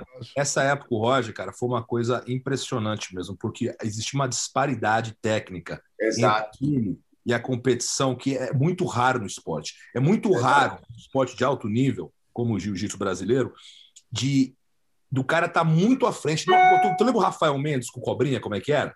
Cara, Sim. era toma lá da cá, cara. Era vantagem, uma Mas posição. eu, Isso é normal em alto nível, entendeu? Qualquer esporte, mas o Roger, ele estava três níveis acima da competição naquela Sim. época. Cara. Não dava. Mas eu posso destacar um outro cara, até mesmo depois, assim, que fez o mesmo trajeto que o, Rob, que o Roger, que foi o Rodolfo.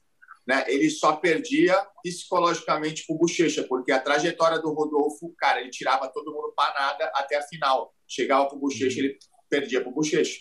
E o Bochecha É, mas- chegava aos trancos e barrancos na final. Mas 2 a você, não 0, pode, mas você não pode botar ele na, na conversa com o Roger, porque ele não se permitiu ser. Ele seria. Perfeito, perfeito. Eu acho- eu Não, acho- sim, sim. Foda, né? Eu Não, acho que, que o Rodolfo a- tinha tudo para ter a dominância que o Bochecha teve. Perfeito. Ele não teve a perseverança do Bochecha. Perfeito. Porque o Bochecha perfeito. foi finalizado pelo, pelo Rodolfo Foi no no primeiro primeiro ano. ano, na estreia do Bochecha na preta.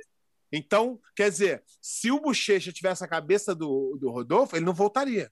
Não voltaria, é. não voltaria. Eu posso, posso falar o que, ele, o que ele falou aqui comigo, cara, no, no, no episódio, que me, me marcou muito. Ele falou que ele, ele saiu do jiu-jitsu e foi para o MMA por causa do bochecha. Sim, lógico que foi. Todo mundo sabe disso. A é. gente quis fazer lutar, eu quis fazer luta casada ainda no Metamores e tudo. O mestre Júlio César falou: não, se o Rodolfo lutar uma luta dessa e perder pro Bochecha de novo, ele vai aposentar nessa luta. É. é ele falou que ele chegou e, num nível de jiu-jitsu que ele, ele, ele, ele psicologicamente ele falou assim: eu, eu não sei o que eu vou fazer porque eu nunca vou ganhar desse cara. Ele falou: eu não vi como um desafio, eu vi como um, um obstáculo é, que eu não vou conseguir atravessar nunca. Eu acho que eu acho que ali para o Rodolfo tinha um problema, né? O problema do Rodolfo é que ele, toda academia tem um coelho. O coelho é o cara que puxa a turma, né? É, às vezes a academia vai bem, vai bem, ninguém ganha, ninguém ganha. Quando um ganha, todo mundo começa a ganhar. Porque o cara fala assim: se ele consegue, eu consigo. O Rodolfo, por exemplo, a Gama Filho, antes do Rodolfo, depois virou chefe Team, a Gama Filho tinha bolsa de estudo, a, tinha tatame olímpico, tinha tudo. Eles não conseguiam fazer um campeão mundial. Até hoje, o único campeão mundial na preta é o Rodolfo. Sim. Mas o Rodolfo botou os caras no outro patamar. Eles começaram a ganhar nas faixas coloridas, começaram a ganhar a Pan-Americana, eles começaram a vir. E o Rodolfo, o que o Rodolfo precisava era de um cara campeão para ser o, o, mentor dele. E ele era o mentor dos outros. Ele era o coelho dos outros. Ele não teve um cara campeão para ele seguir. Ah, ele puxou o bonde, né? Exatamente. Mas ele é, ele é diferenciado, aquele cara ali. Mas eu vou fazer uma. Vou, vou falar aqui uma parada. É, hoje em dia, né, quando você vai no, no Instagram, a gente vê uns caras que são tidos como o mais foda do jiu-jitsu, né? Vários. E o jiu-jitsu, eu, eu, eu, a minha visão é, os caras que são mais, que deveriam ter mais destaque, é por dominância, não é por título. Porque às vezes o cara foi campeão mundial, mas perdeu isso aqui, perdeu isso aqui, perdeu e no campeão, o que é importante. Mas o, o, o, o Rodolfo teve uma dominância de um ano e meio, dois, absurda, uma dominância, igual o, o, o Cavaca falou, que ele vem destruindo todo mundo. O Saulo teve uma dominância muito grande na época dele. Sim. O a Mauri Bittet teve uma época dominante. É. O Roger, lógico, o Bochecha teve essa dominância. E hoje os caras falam, falam por número de título, por a, a, verdade, rank, a verdade é que hoje é muito mais rede social. Tem cara que tem muito mais seguidor que não ganha nada. Ou então e o cara, é o cara é o campeão, campeão tá casada, né? Que não vale nada. Tipo, é, o cara agora tem, agora tem um evento aqui no. Sabe a piada? Segurou, tem um evento aqui nos Estados Unidos que chama Fight to Win. Vou contar para os brasileiros é como é que funciona. Que, é o que teve agora. Ah, não. não, o, que, não. O, o, do fim de semana foi o Who's Number One. É, esse é da Flow Grappling. É. O, o, o Fight to Win é um evento que é, pega 80 lutadores da cidade que ele vai, bota os caras para lutar de graça entre si, o cara acha o título é, absurdo, só que o cara não consegue ganhar um Open, mas ele vira tricampeão do Fight to Win. Aí o cara pega uma luta casada foda, a Cyborg, não sei quem, dá 10 mil, 20 mil, bota lá, vende pro Frograp, quem paga o Frograp, e 30 e poucas pessoas lutam de graça. E nego vai lá e fala, porra, sou campeão do Fight to Win. Eu não, eu não, consigo, eu não consigo aceitar. E tu é obrigado a vender ticket. Se tu não vender, tu não luta. Mas vou te falar, é o é único modelo profissional, assim, a nível de business, é o único modelo profissional que funciona. Porque é o único lucrativo, que o resto só perde de. É o que não paga. A nível, a nível de mérito, a nível de mérito não tem valor nenhum, gente. É. é luta, cara. Pelo amor de Deus. Tu vai qualquer Open, é o que tu falou. É cinco, seis pedreiras. E tu sabe como é que funciona a, a, escolha? A escolha tu manda um e-mail para lá. Quantas aparecer, quantas lutas. Que casar, peso parecido, é quantas vão ter. É isso esse, é, esse, é, esse é de uma. É insano isso para mim. Acho que eu vou mandar um e-mail acabando aqui. Escuta, eu é posso. Insano. É, eu, eu postei uma foto da resenha. não deveria, não deveria, mas pode. Eu postei. eu postei uma foto da resenha num grupo. E aí tem um rapaz lá. Você lembra do Tomé, pé de pano? Aham. Então, Tomé. O Tomé tá desesperado mandando mensagem. Porque o Cavaca. Voltar na história do, do Galvão, rapidinho. Porque o Cavaca postou um negócio que era o que eu tava achando. Eu usei como uma das minhas. Eu não, não publiquei, mas era uma das minhas teorias na minha cabeça, né? Cons- Conspiratórias? Poderia ser, é, tipo, eu faço um hashtag terra plana aqui, ó. É, poderia ser uma jogada de marketing. Não, pelo amor de Deus. Não tem dinheiro que paga das tapas na cara. Nem começa com Aí. isso. Não, mas tem uma situação. Mas não foi isso mais ou menos que você insinuou, Cavaca? Então, teu- não, é o seguinte. Ele tá falando do teu eu Não, post, não, porque- e, eu tô Peraí. falando por mim, não tô falando Deixa dele, eu, não. é, hein? deixa eu, dar, o- deixa eu dar o background aqui. O Cavaca, o Cavaca pode estar certo, mas tô Cavaca que, fez um post lá que tá mó, mó buchicho, né? Pô, eu coloquei um vídeo, eu, eu não ia dar essa moral pra esses caras, mas eu falei, meu irmão, não é nem pra esses caras, é pela honra da parada. Mas aí, ao mesmo tempo, o que, que eu coloquei? É, realidade ou é, verdade ou fake? Por quê? O que, que acontece? Por onde que parte o lado fake? Porque o Gordon é um, ator, é um personagem, assim como o McGregor é um personagem. Os caras descobriram o caminho de ganhar dinheiro em cima dos otários. Aí o cara pega, faz uma situação dessa, tá dando entrevista pro Pro Grappling, no evento do Pro Grappling, cheio de câmera ao redor. O cara vai lá, tá botando pilha na parada o tempo inteiro para fazer uma luta lá. Ele e o, o André discutindo por rede social de um milhão de dólares, só luto se pagar um milhão de dólares e tal, tal, tal. Aí apareceu uma oportunidade. Eu tenho certeza, cara, assim, que esse moleque ele pensou muito rápido, ele é muito inteligente. Mas eu acho que não combinaram, o tapa não estava combinado com o Não, Galvão. o André não. Eu tô falando só por parte do Gordon, meu irmão. Não estou falando pelo André. Mas eu tenho certeza que ele falou: pô, se eu fizer uma parada dessa, eu vou causar um barulho tão grande que vai ter um otário dos Estados Unidos aqui que vai querer pagar essa bolsa para a gente lutar e depois vai estar tudo bem, os dois ganharem uma dinheiro. coisa. tal. Mas essa bolsa. Robert, mas Ó. essa bolsa aí, essa bolsa é insana. Pera, o Ro- pera, o Robert. Deixa eu falar uma coisa, rapidinho. Não, não, um não exclui o outro, cara. Isso é- sabe quando eu percebi isso? Quando eu era coach do TUF, do Ultimate Fighter, né? Eu percebi, assim, você percebe muito vivamente isso. A rivalidade é real e é de mentira ao mesmo tempo. O que, que acontece? O cara, a câmera tá desligada, ele fala, vai ficar batendo boca, tô cansado do treino aqui, não vou discutir com ninguém. Cara, liga a câmera, aí só bate em boca Isso que eu falei. Então o que acontece? A coisa é real e é de mentira ao mesmo tempo, que realmente existe uma rivalidade, eles não se gostam, porém, eles sabem que a câmera tá ligada. Eles sabem que tem gente filmando, e quanto mais eles brigarem online, mais ibope. Cara, eu tenho certeza, a venda de DVD dos dois subiu naquele dia. Eu aposto dinheiro que eles, eles- os dois estão Sim, mas é que nem o Pé falou, meu irmão. O Gordon fez o bagulho armado para poder promover essa situação. Agora, agora, só que ele não esqueceu de comentar André. É. Não, o que, o que acontece é o Porra, seguinte. Robert, eu, essa... sou, eu, eu vou ter que, e, e com todo respeito, eu vou ter que discordar. Eu não acho que o Galvão vendeu DVD aquela noite, não. Porra! o Galvão não vai vender mais Você já DVD, ouviu? não. Você já viu aquela coisa de não existe marketing ruim, todo marketing é benéfico, né? Então, é assim, eu tô dando um exemplo do DVD, mas, pô, talvez não tenha subido a venda de DVD, mas Não, o. Pop, hoje o É, André o é mais nome, né? Do que ele era uma semana atrás. Ruim, né? É. Famoso por ruim, né? Então, aí vem a parte, aí, aí vem o complemento da minha, da minha terra planície aqui, ó. O André não abriu a boca, não falou absolutamente nada. Até Depois de agora. duas bolachas na cara, não tem o que Não, falar. vai mas falar pode falar, não, mas pode vir dizer, Ó, é, eu não ia primeira mão, arrumar... ó, em primeira é. mão eu recebi aqui, hein? Ih. Vou falar para vocês. Recebi aqui um, um, um informativo. Eu sou, eu sou da mídia, né? Mais ou menos. Então eu acabo recebendo. o pessoal de um grupo aí, não vou falar qual é, né? E aqui. Essa, essa aqui é, é, é- tá o nome dele aqui e, e- e é verdade que ele tá no grupo, né? No grupo, é muita gente, o pessoal começou a detonar. Porra, isso é. Porque, nego, realmente, isso manchou a, a, a imagem da comunidade do jiu-jitsu raiz de verdade. Porra. né? Porque, porra, a gente é, mal ou bem, a gente carrega o nome do jiu-jitsu nas nossas costas. Qualquer merda que a gente faz, respinga no jiu-jitsu.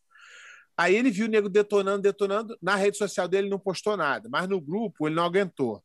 Ele veio aqui e falou: Poucos aqui verdadeiramente me conhecem, ou já passaram um tempo comigo. Muitos não me conhecem. É. é.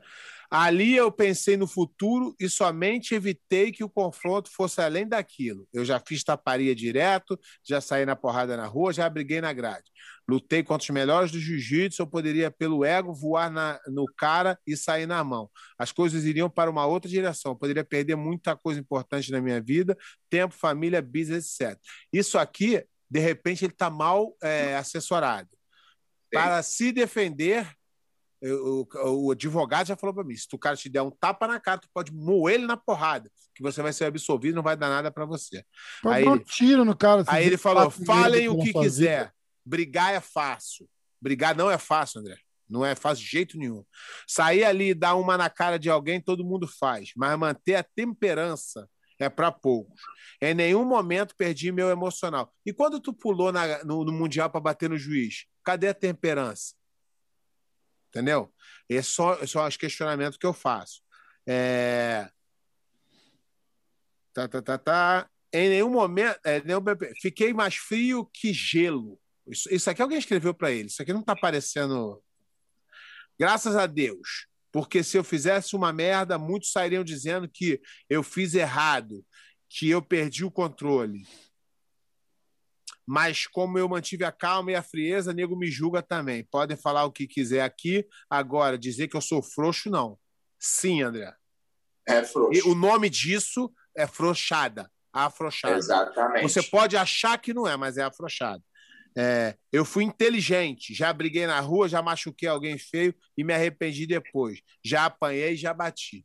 Então, a verdade é o seguinte: eu não tenho nada contra o André, não sou amigo dele não porque não, não tive um, um relacionamento de amizade com ele, mas sempre me tratou bem, sempre tratei ele bem, conheço ele desde garoto. A gente foi para um campeonato lá em Brasília, ele no ônibus, é, ele vinha contando piadas, sempre gostei muito dele, sempre achei um cara muito engraçado. Acho que ele faz um trabalho incrível lá com os atletas que ele compra. É, é não sei se ele é um bom. É, eu estou falando alguma mentira? É o mundo né? Essa ele, é a norma. Ele é o, ele é o cara, vamos dizer assim, que ele é o, o treinador da, da, da equipe profissional do Flamengo. E tem os caras da base. Que, que o jiu-jitsu é muito isso, né? Que a gente faz na base. O, o, o, o Cavaca aqui é, é, número um aí nisso. É Montou uma equipe e, e, ele deve ser super orgulhoso por isso, porque eu não seria orgulhoso de montar uma equipe, comprar todo mundo e ser campeão. Esse cada um com o seu. Não está errado, não é ilegal, não é, não é imoral. Para mim não serve. Eu não acho muito legal isso. Mas. Eu posso falar rapidinho, Pé? Eu queria te agradecer por falar a verdade, viu? Porque eu não aguento mais essa história também. É, muito obrigado. Eu não estou muito preocupado com o que o nego vai achar de mim, não. O já não acha bem mesmo, então. É, ah, tá eu, certo, sou, tá? eu sou o mal necessário. Eu, eu me considero mal necessário hoje em dia. Mas. É, tá certo. Mas o, o. E eu não vou nunca tentar usar isso para me levantar, vou, vou falar para aparecer. Não, não eu falo só o que eu acho. E a maioria das vezes eu penso diferente de muita gente. Então é, tu só vai, tu só vai se levantar quando tu pensar quando a maioria. A maioria vai te, oh, oh, entendeu? Mas isso aí e, e o, o, André, olha só, tem o direito de afrouxar. É op, opção pessoal. Sim. Ele não tem que fazer por ninguém. Se ele ali achou que por bem ele tinha que afrouxar, legal parabéns para ele. Só eu discordo com o meu pensamento para mim. Para ele, para mim tá bom. Eu não levei tapa na cara, tá bom. Ele levou, aceitou, beleza, não tem problema. Agora, você querer bancar, ele falar assim: não, não, eu não sou de briga, eu não sou da violência. Porra, ia ser um, um discurso muito mais lindo. Agora, ele querer inverter, dizer que o, o jiu-jitsu deu autocontrole, porra, e a defesa pessoal que a gente ensina? Era, é, vamos parar e vamos ensinar autocontrole. Galera, vem cá, bota a cara, pá, agora calma, calma, respira, respira, vai para casa. Era uma aula mais fácil de aprender. Eu posso falar uma coisa? Eu, eu, eu, tenho uma história longa com o André, eu conheci desde a faixa azul. Pô, inclusive, quem levou ele para TT fui eu, cara, eu lembro disso. Eu, eu, um, eu, sou, eu me considero amigo dele, nós tivemos nossas diferenças já. O André é um moleque cheio de qualidade, talentoso, ambicioso, carismático.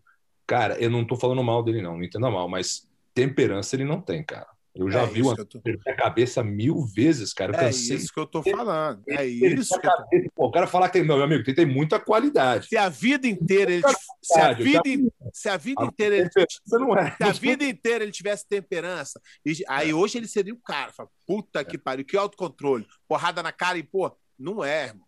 Não é a verdade. Entendeu? É. Agora, é, a vida do cara não acabou por causa disso. Assim, a, no meu conceito, ele caiu muito como lutador. Como pessoa, não. Não, eu, eu não acho como lutador. Ele caiu muito como a oposição que ele tem hoje, como líder de equipe. Ele é exemplo, é referência. A equipe dele foi campeão mundial duas vezes. Um cara com, com a história que ele tem, com a idade que ele tem, com, com tudo que ele já passou até hoje, os títulos que ele conquistou. Ele não tinha que entrar numa situação de discussãozinha de internet, por mais que fossem 10 milhões de dólares, meu amigo. Cara, isso aí tem coisa que não tem moleque... preço, isso não se compra. Ele perdeu Mas... a dignidade, ele perdeu a honra, bichão. Uma situação como essa. Ele causou uma intriga por, por dinheiro e ele não foi homem o suficiente depois de tomar a bolachada na cara de reagir com dignidade. É isso que eu acho. E outra coisa, o Cavaca, o André, você falou tudo, ele não tinha que se meter em discussão com esse cara. O André, Exato. Pô, muito mais que o Gordon, meu irmão. Sou o cara ele que é sucedido no que ele faz, mas ele é vitorioso perante a parte do Richard, meu irmão. Cego, seria muito, o... seria muito mais bonito se ele ignorasse o Gordon Ryan. Cara, Agora, é, é, do momento. Opção, tu viu né? a entrevista que ele deu pro BJJ Flix, eu acho? Não. Ah, não, que vai ser lindo, que eu vou finalizar ele. Ou, você ganhou 40 mil dólares três vezes. Você já foi sabendo que é 40 mil dólares. Você ganha o evento e se classifica para o próximo de 40 mil dólares. Quando vem o Gordon Hyatt fala um milhão, é uma discrepância absurda. Ele Concordo. poderia falar assim: ó, não vou lutar o ADCC, porque não me interessa mais, e agora eu só luto por um milhão de dólares. Ok. Agora ele tentar convencer o ADCC pagar ele um milhão, que ele recebia 40, que já era o combinado, tem alguma coisa estranha aí. E depois ele falar que vai bater no cara, na minha época e na época de vocês, a gente não falava que ia bater se a gente não fosse lutar.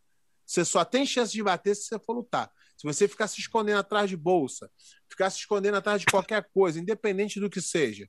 Ah, não é bom o André tá num nível, não é bom. Ok, eu, eu, eu, eu entendo. Mas não me venha falar sobre essa luta, que você sabe que não vai acontecer. Tanto eu, eu, Cavaco e Robert aqui, que a gente já está meio que aposentado, né? Acho que o Cavaco ainda, ainda, ainda dá um gás, mas eu e o Robert estão mais aposentados. É... Não. Eu também. eu nunca, nunca nem Vem fui cá. ativo. Ah, eu vou, eu vou, ó, eu vou responder, eu vou responder pelos dois aqui. Se o cara amanhã ligar para nós aqui e falar assim, um milhão para lutar com o Gordon Raya, o que, que a gente ia responder? Eu vou. Um é. milhão, porra? Não, né? A gente, a gente, a gente tem a desculpa que a gente tá vendo. A gente tá, a gente tá com a desculpa que a gente já lutou, que a gente tá vendo, a gente tem uma desculpa já. Mas um milhão no bolso, vamos lá. É isso que o André tá querendo. O André não quer lutar, mas se pagar um milhão, é um, é um life change. Aí dá, mas, né? Porra, não, mas espera aí, tem, tem, a, tem o antes e o depois do tapa. É, que momento não. você tá falando? Não, não, mas depois do tapa eu só ia sair na porrada com ele. Depois do não tapa, eu falo, amigo, me coloca no vestiário do ginásio, é, tranca a porta, é, meu irmão, que eu vou sair aqui, de... só sai um dessa porra. E luta de jiu-jitsu não ia resolver. É foda. Luta de no-gi não vai resolver. Mas, mas, vamos, vamos falar a verdade. O grande vitorioso dessa história é aquele fuxiqueiro do Gordon Ryan, né, cara? Aquele intrigueiro, porque o cara, ele, ele, ele é incrível como ele consegue criar publicidade manipulada. Mas ele é inteligente, bicho. É, cara. Eu não, já sabe conversei. porque ele é inteligente? Porque ele sabe que os outros são burros. Tudo pensado. É, tudo pensado. Mas, cara. Robert, vou te falar uma. Eu, eu falei aqui antes de tu entrar, eu vou te falar assim. Olha o meu pensamento antes sobre Gordon Ryan. Uh, não, Ryan é cara falador. Falador, pô, falador. Aí ele foi lá e ganhou, um, ganhou o ADCC. Eu falei, porra, não, não, mas perdeu pro, pro preguiça, porra, não, não vai ganhar, não.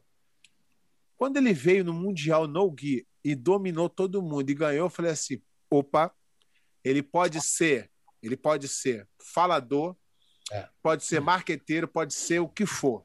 Mas não é pode de ir de acordo com o que nós pensamos, mas a gente tem que dar o braço a torcer. Hoje, tá até ruim de arrumar luta pro cara. Ninguém, não, ele, ninguém ele é dominante, ele é dominante hoje no no Gui, e nego vem com, com história de ah, não, que você que o único jeito de você calar ele é vencendo ele.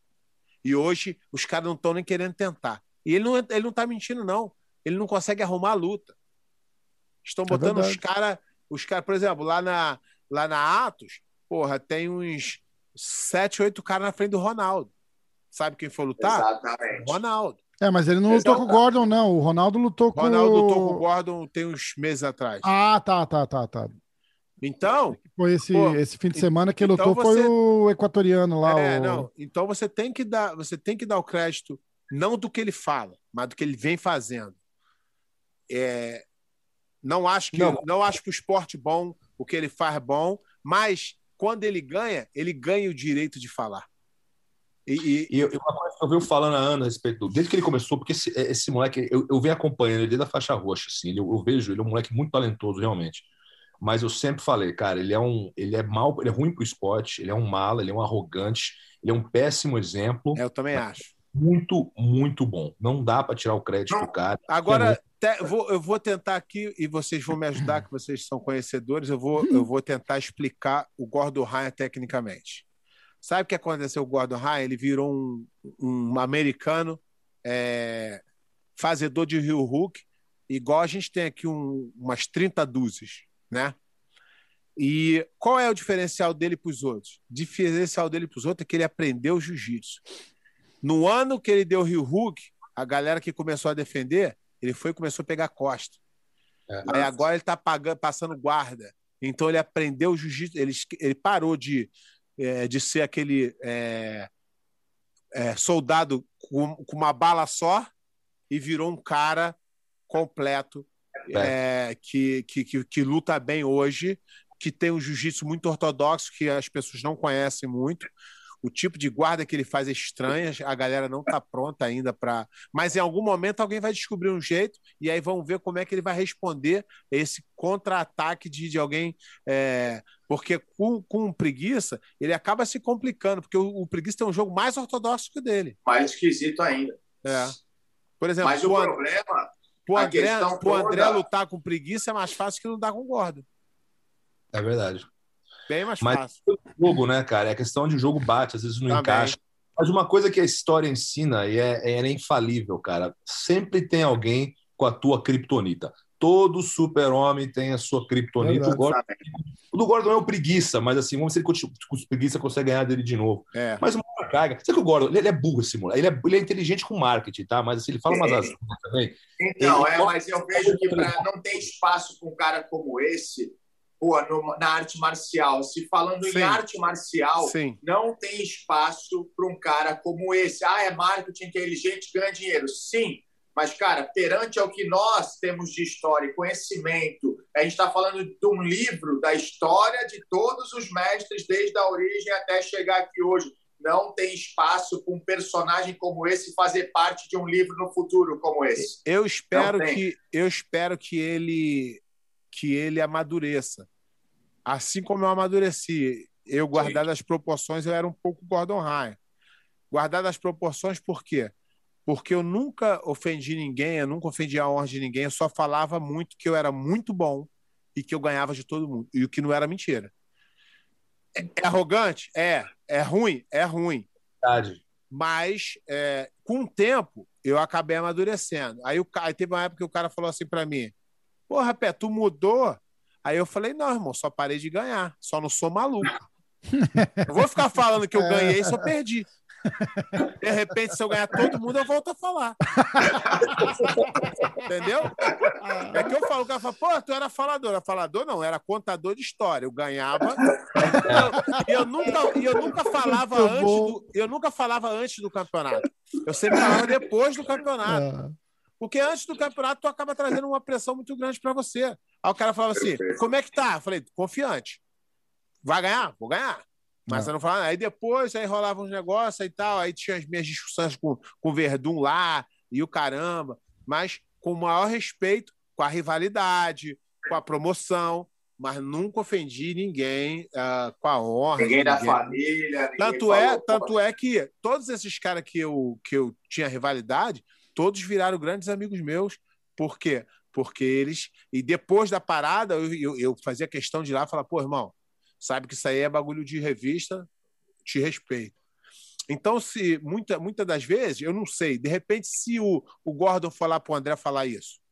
Aí, André, nossa parada lá na, na, internet, mas eu te respeito. Cara, eu acho que foi meio. Eu acho que não teria problema nenhum. Ele foi lá e cumprimentou a, a gente pode. A, chegou então, para cumprimentar o Galvão. A gente pode discordar dos métodos dele, né? Não, também não, não é uma coisa que eu queria que meus alunos fizessem. Se eu tivesse um aluno assim, eu ia tentar ensinar ele de outra forma. Claro. Mas ele ganhou o direito de ser falador. Né? Ele recebeu essa, essa tem a, tem a parada do Tem a parada do Bochecha também, que o, o, ele começou a tocar o Bochecha, o Bochecha chegou para ele e falou: Não, pô, para, cara, não faz, não gosto, não, não, não me enche o saco, eu tô quieto, não me deixa em paz. E ele deixou. Sim, é só saber se portar, por isso é, que eu tô falando. Mas aí que quem acontece? deu corda não segurou a bucha. É, quando ele, quando ele falava sozinho, ele falava menos. Lógico. Agora, toda hora vai um lá e dá uma cutucada nele para aparecer. É. Ele os responde, caras da, ele os caras da Atos vão lá, né? os caras da Atos vão lá e falam. É aí o cara, aí, porra, aí ele tudo que ele queria. Aí ele começa a botar print, botar o, o foto do cara, e faz montagem. E aí o que o Robert falou, o DVD dele vende pra caraca. É, ele, ele pode ganhar caralho, dinheiro, mas é muito melhor ter uma Esse maluco já postou print do, do, do, do, do, do statement da, da, da, Como é que chama a parada? Que ele, da parada que ele vende o DVD lá do BJJ Fanatics. Postou da, da, do, do website assim, tipo, em uma semana, 300 mil dólares, meu irmão. É... Então, e, e porra. Os caras estão é tá fazendo uma grana que ninguém, tinha, ninguém descobriu o, como fazer isso antes. O, o, preguiça. Preguiça ele vai lá e faz montagem. Então, ele está participando da brincadeira. Então não dá para reclamar depois. Agora, eu, eu, prefiro muito mais ter uma história igual a do Roger, igual a do Bochecha, do Pô. que uma história igual com, eh, de como tem o Gordo.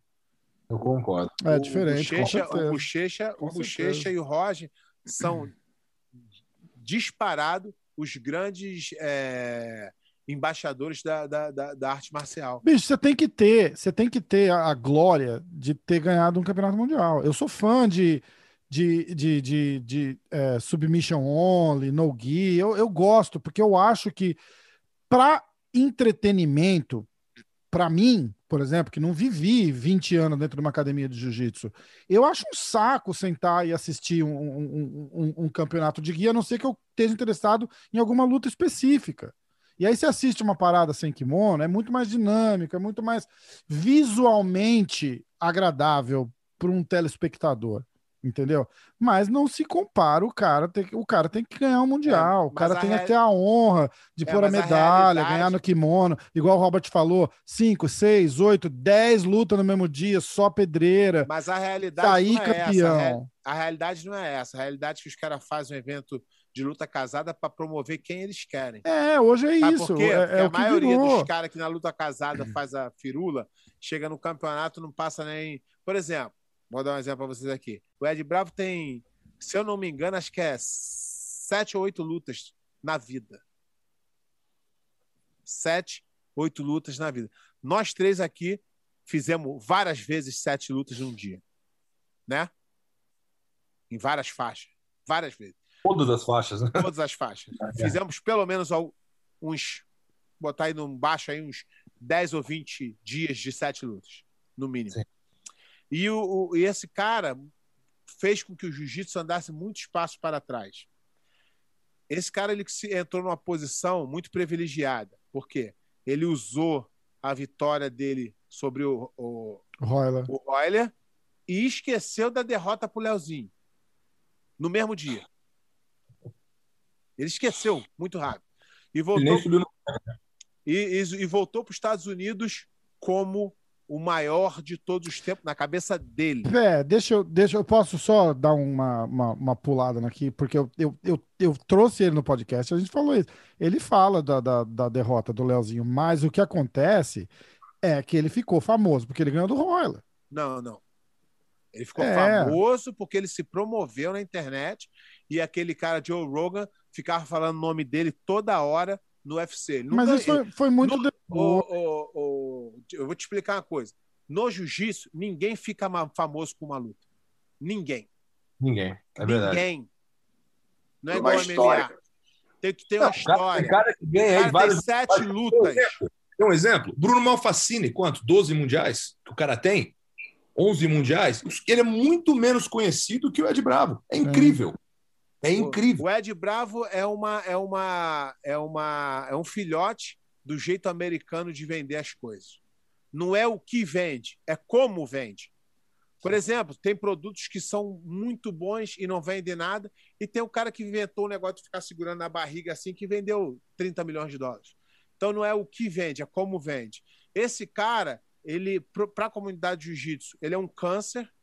E eu vou explicar é, o resultado dele. Aí ele, o que, que ele fez? Ele ficou muito famoso por causa de Joe Rogan. O Joe Rogan ia lá, o cara fazia é, uma guilhotina, ele. É, o Ed Bravo dá muito bem essa guilhotina. Aí passava, o cara dava a chave de pé, ele, o Ed Bravo dá muito bem essa chave de pé. E aí ele foi promovendo o cara de um jeito que o cara virou um grande mestre de jiu-jitsu sem ser. E aí ele abriu uma academia com a ideia da cabeça dele de que só no-gi funciona, que só chave de pé funciona e que ele é foda demais, que todo mundo tem que treinar com ele. Até aí é, é lunático. O que, que aconteceu? Ele criou uma, uma marca, Ten Planet. Sabe o que, que aconteceu na, na seletiva do ano passado? Ano passado, não, do último ADCC? Era, é aberto, né? Você se inscreve, é aberta a seletiva. Tinha em cada categoria 16 a 20 caras da Ten Planet. Sabe quantos ganharam? Zero. Não ganharam a DCC, não. Vocês estão se confundindo. Não conseguiram ir para a DCC. É. Nenhum fez final. Não conseguiram. Então, essa história que ele. Fa... E aí ele criou um evento, mudou a regra toda, e ele consegue perder no evento deles, atleta dele. Então, isso é uma farsa. E ele regra só dele. a regra deles. A gente fez o campeonato aqui em Las Vegas, foi a mesma coisa. Eles não lutavam com a gente na nossa regra, não lutavam numa regra neutra, tem que ser na regra deles. Eles perdem e, cara, e algum, é, é negócio eles, uma eles maneira. inventam a história. Ele é, um, Mas, ele, é um cara, ele é um cara bom. É, é, uma boa network que ele tem lá. Ele é um bom marqueteiro, É, só isso. causa- o cara nunca fez nada na vida, o cara não tem história do- nenhuma, nunca Isso. construiu nada, nunca ganhou um título, nunca, porra, medalhou em nenhum campeonato grande, não fez nada, meu irmão. O cara não tem O cara- história nenhuma, o cara não construiu ninguém, nunca formou ninguém. E eu vou te falar uma coisa. Eu respeito. Vou, vou- vou citar um, um nome aqui que, com o maior respeito e maior admiração que eu tenho. O Soluço. Vocês conhecem o Soluço? Todos meu arquirrival, cara. O Soluço, o Soluço, ele não tem nenhum título importante. Mas, para mim, ele é um dos mais casca-grossa que o jiu-jitsu já teve, pelo fato dele nunca ter desistido de tentar. O Ed Bravo ele é o contrário. A primeira chance que ele viu de poder desistir, ele agarrou com todas as forças. Então, o fato, o jiu-jitsu, é, o jiu-jitsu, igual o Robert estava falando, o jiu-jitsu deveria ser hoje uma ferramenta para melhorar a confiança da pessoa e fazer a pessoa mais forte mentalmente. Só que com tudo isso que vem acontecendo, com o Zé de Bravo da vida, com isso tudo, a gente perdeu o poder da, da essência do jiu-jitsu de, de quando a pessoa vem na minha academia para assinar, o cara fala assim: ah, eu vou ficar forte, eu vou aprender a lutar. Eu falei: não, isso não é o mais importante. Você vai confiar em você muito mais. E não é para lutar, não. É para ir no seu trabalho e botar o dedo na cara do teu chefe que está te esculachando e falar assim: ó, comigo não. E, e acabou. É. Daí para frente vai te respeitar muito mais. Então, essa é a verdadeira é, coisa que o jiu-jitsu vai te dar melhor na tua vida: é a confiança. Uh, de você acreditar em você mesmo, independente das dificuldades. E o Soluço é o cara que representa isso. uma vez, já contei isso, mas vou, vou contar. Uma vez lá no campeonato, acho que o Robert estava nesse campeonato, lutou também. Lá em São Paulo, brasileiro de equipe, Robert. Eu lembro. Aliança contra a Gracie Barra. Combinar, aí fizeram a, a, Eu acho que ele era a, equipe, era a equipe B da Aliança. A gente estava na semi com a equipe B, alguma coisa assim, a primeira luta. Cara, saiu as, a, o número, né? Porque o brasileiro de equipe você escala 1 a 5 e o outro cara de 1 a 5, aí vê quem vai cair quem. Caiu eu e ele no número 5. Rapaz, ele saiu correndo atrás de mim e falou. E eu vi maior verdade no olho daquele cara. Falou assim: Pé, hoje é meu dia, eu vou te ganhar. Só que era meu amigo. E eu falei assim: caralho, esse cara tá confiante. Sabe o que aconteceu? A gente ganhou de 4 a 1 de 3 a 1 e não pôde, e não teve a luta, porque não tem, né? A equipe que faz uhum. primeiro, ele veio correndo de novo e falou: caralho, é muita sorte. Hoje tu sabe. ah, então, esse, essa é a verdadeira essência do jiu-jitsu. Ele ia ganhar? Provavelmente não. Mas meteu a cara. Mas ele, ele acreditou que ele, ele, ia ter, ele ia tentar. O soluço, sabe o que o Soluço fala? Eu vou assim: difícil não é ganhar do Solucinho. Difícil é ganhar dos caras que o Solucinho já ganhou. É. Ele fala ele que é verdade, ele uma galera. cara, vocês não sabem, eu fui lá no Equador, cara, fui fazer um tour de seminário lá uns quatro anos atrás. Saber que ele mora no Equador há muito tempo. Meu irmão, o cara é rei no Equador porque ele bota a cara para lutar MMA sem luva, de luva. Ele luta tudo lá, meu irmão. O cara é, cara, é idolatrado lá no país Caraca. porque ele é referência para tudo. É o maior nome do Equador, cara. Então, que provavelmente. Equatoriano. Então, provavelmente, lá no, é, na internet, as pessoas não conhecem o soluço. Só que o soluço dentro do jiu-jitsu é respeitado pra caralho. Então, eu prefiro ser respeitado dentro do jiu-jitsu de quem luta do que ser respeitado na rede social. É, é, é o respeito da, op da opinião informada contra o respeito da op opinião desinformada. Eu prefiro ter o respeito de 1% de quem entende do que de 99% que não entende de nada e vai mudar de spot tá. amanhã. Porque é modinha. São, mas é como o mundo é hoje, o mundo é feito, na grande maioria, por pessoas alienadas, né? pessoas que assistem a TV Globo e acham que é verdade. Exatamente. É, é verdade. A, a verdade. a verdade hoje em dia é que muito difícil a próxima geração ter princípios guardado já todo as sete chaves, igual tinha o, o, o Jorge Grace. Vai ser muito difícil. Está cada vez menos. Piorando, né? Tá menos, tá piorando. Tá piorando bastante. Tá piorando. Eu sou, então, mais uma vez, eu sou o mal necessário. Eu preciso ser o cara que fala ah. a verdade. Eu me queimo, me queimo. As pessoas ficam raiva de mim, elas ficam. Mas alguém precisa falar. Se não falar, vai ser bem pior. A gente agradece. A gente pode chamar essa. Como é que não, vai ser o nome dessa resenha? Agora, que vai não, ser agora o resenha tem que dar as informações. Eu acho que, o, acho que como tá cedo. O livro. Acho que como tá cedo ainda, o Robert podia fazer a leitura do livro aqui pra gente. Não, o Robert. Pô, tá cedo aí, né? Tá cedo pra vocês. Eu sei, tô enchendo o saco do cavaca. Não, 11 Robert... horas da noite não, lá, mas é sério, isso é importante. Robert precisa das informações de como comprar o livro. Isso é importante. Ó, primeiro de tudo, peraí. Na descrição do vídeo aqui no YouTube vai estar tá o link do livro do, do Robert para você comprar. Então, para, vai lá na descrição agora e clica no link que você vai direto para para a loja. aqui na América compra no Amazon, não é isso? Isso, nos Estados Unidos compra na Amazon e lá no Brasil clica no link. Se quiser me ajudar, compra no meu site, que eu vou ganhar um pouquinho a mais, tá? closeguardfilm.com. Hum. Eu tenho impressão em inglês e português no site para enviar para América do Norte. Eu já Quem mora falando merda, vendo? Então é esse site, é lá que eu vou botar, é esse link que eu vou botar. Quem tiver nos Estados ah, Unidos. Quem mora no Brasil, vai na loja mataleão.com.br, tem camiseta lá também, tá? Isso. Mas, e quem tiver em Santos, vem na minha academia que também tem. Aê! E quando, é... e, e, e quando é, Robert, e quando sai o documentário? Olha, eu, eu, acabei de voltar de Dubai, encontrei com o, com o, o investidor, tá? Ele tá. Porra, ele tá. Amou. O filme tá pronto, na verdade. Mas a, o, não, o, o Maier. o Tarnu não, não rolou. Esse não me convida, não. Se, e... se rolasse, ia desrolar porra, depois de hoje. Porra. Né? Falei, se tivesse, ia desrolar depois de hoje. Eu, eu... Ele, não, esse, esse convite acho que não existe mais, não. Mas é, é nós vamos entrar, vamos entrar em festivais de filme, fazer um circuito, né? De entrar em festivais tal. E eu acho que o filme está ficando tão bonito que eu acho que nós temos a, a possibilidade de ganhar prêmios, inclusive. Então Que tem essa massa. missão agora de ganhar Pô, prêmio. Tá Seria, muito legal. seria muito bom se botasse o Netflix, né?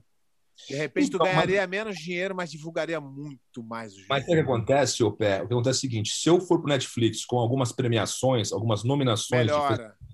pô, triplica o meu valor, entendeu? Então, Sim. eu, assim, ninguém Mas, nunca. mas isso, isso já, isso aí é, é a, é a ordem natural das coisas, não é?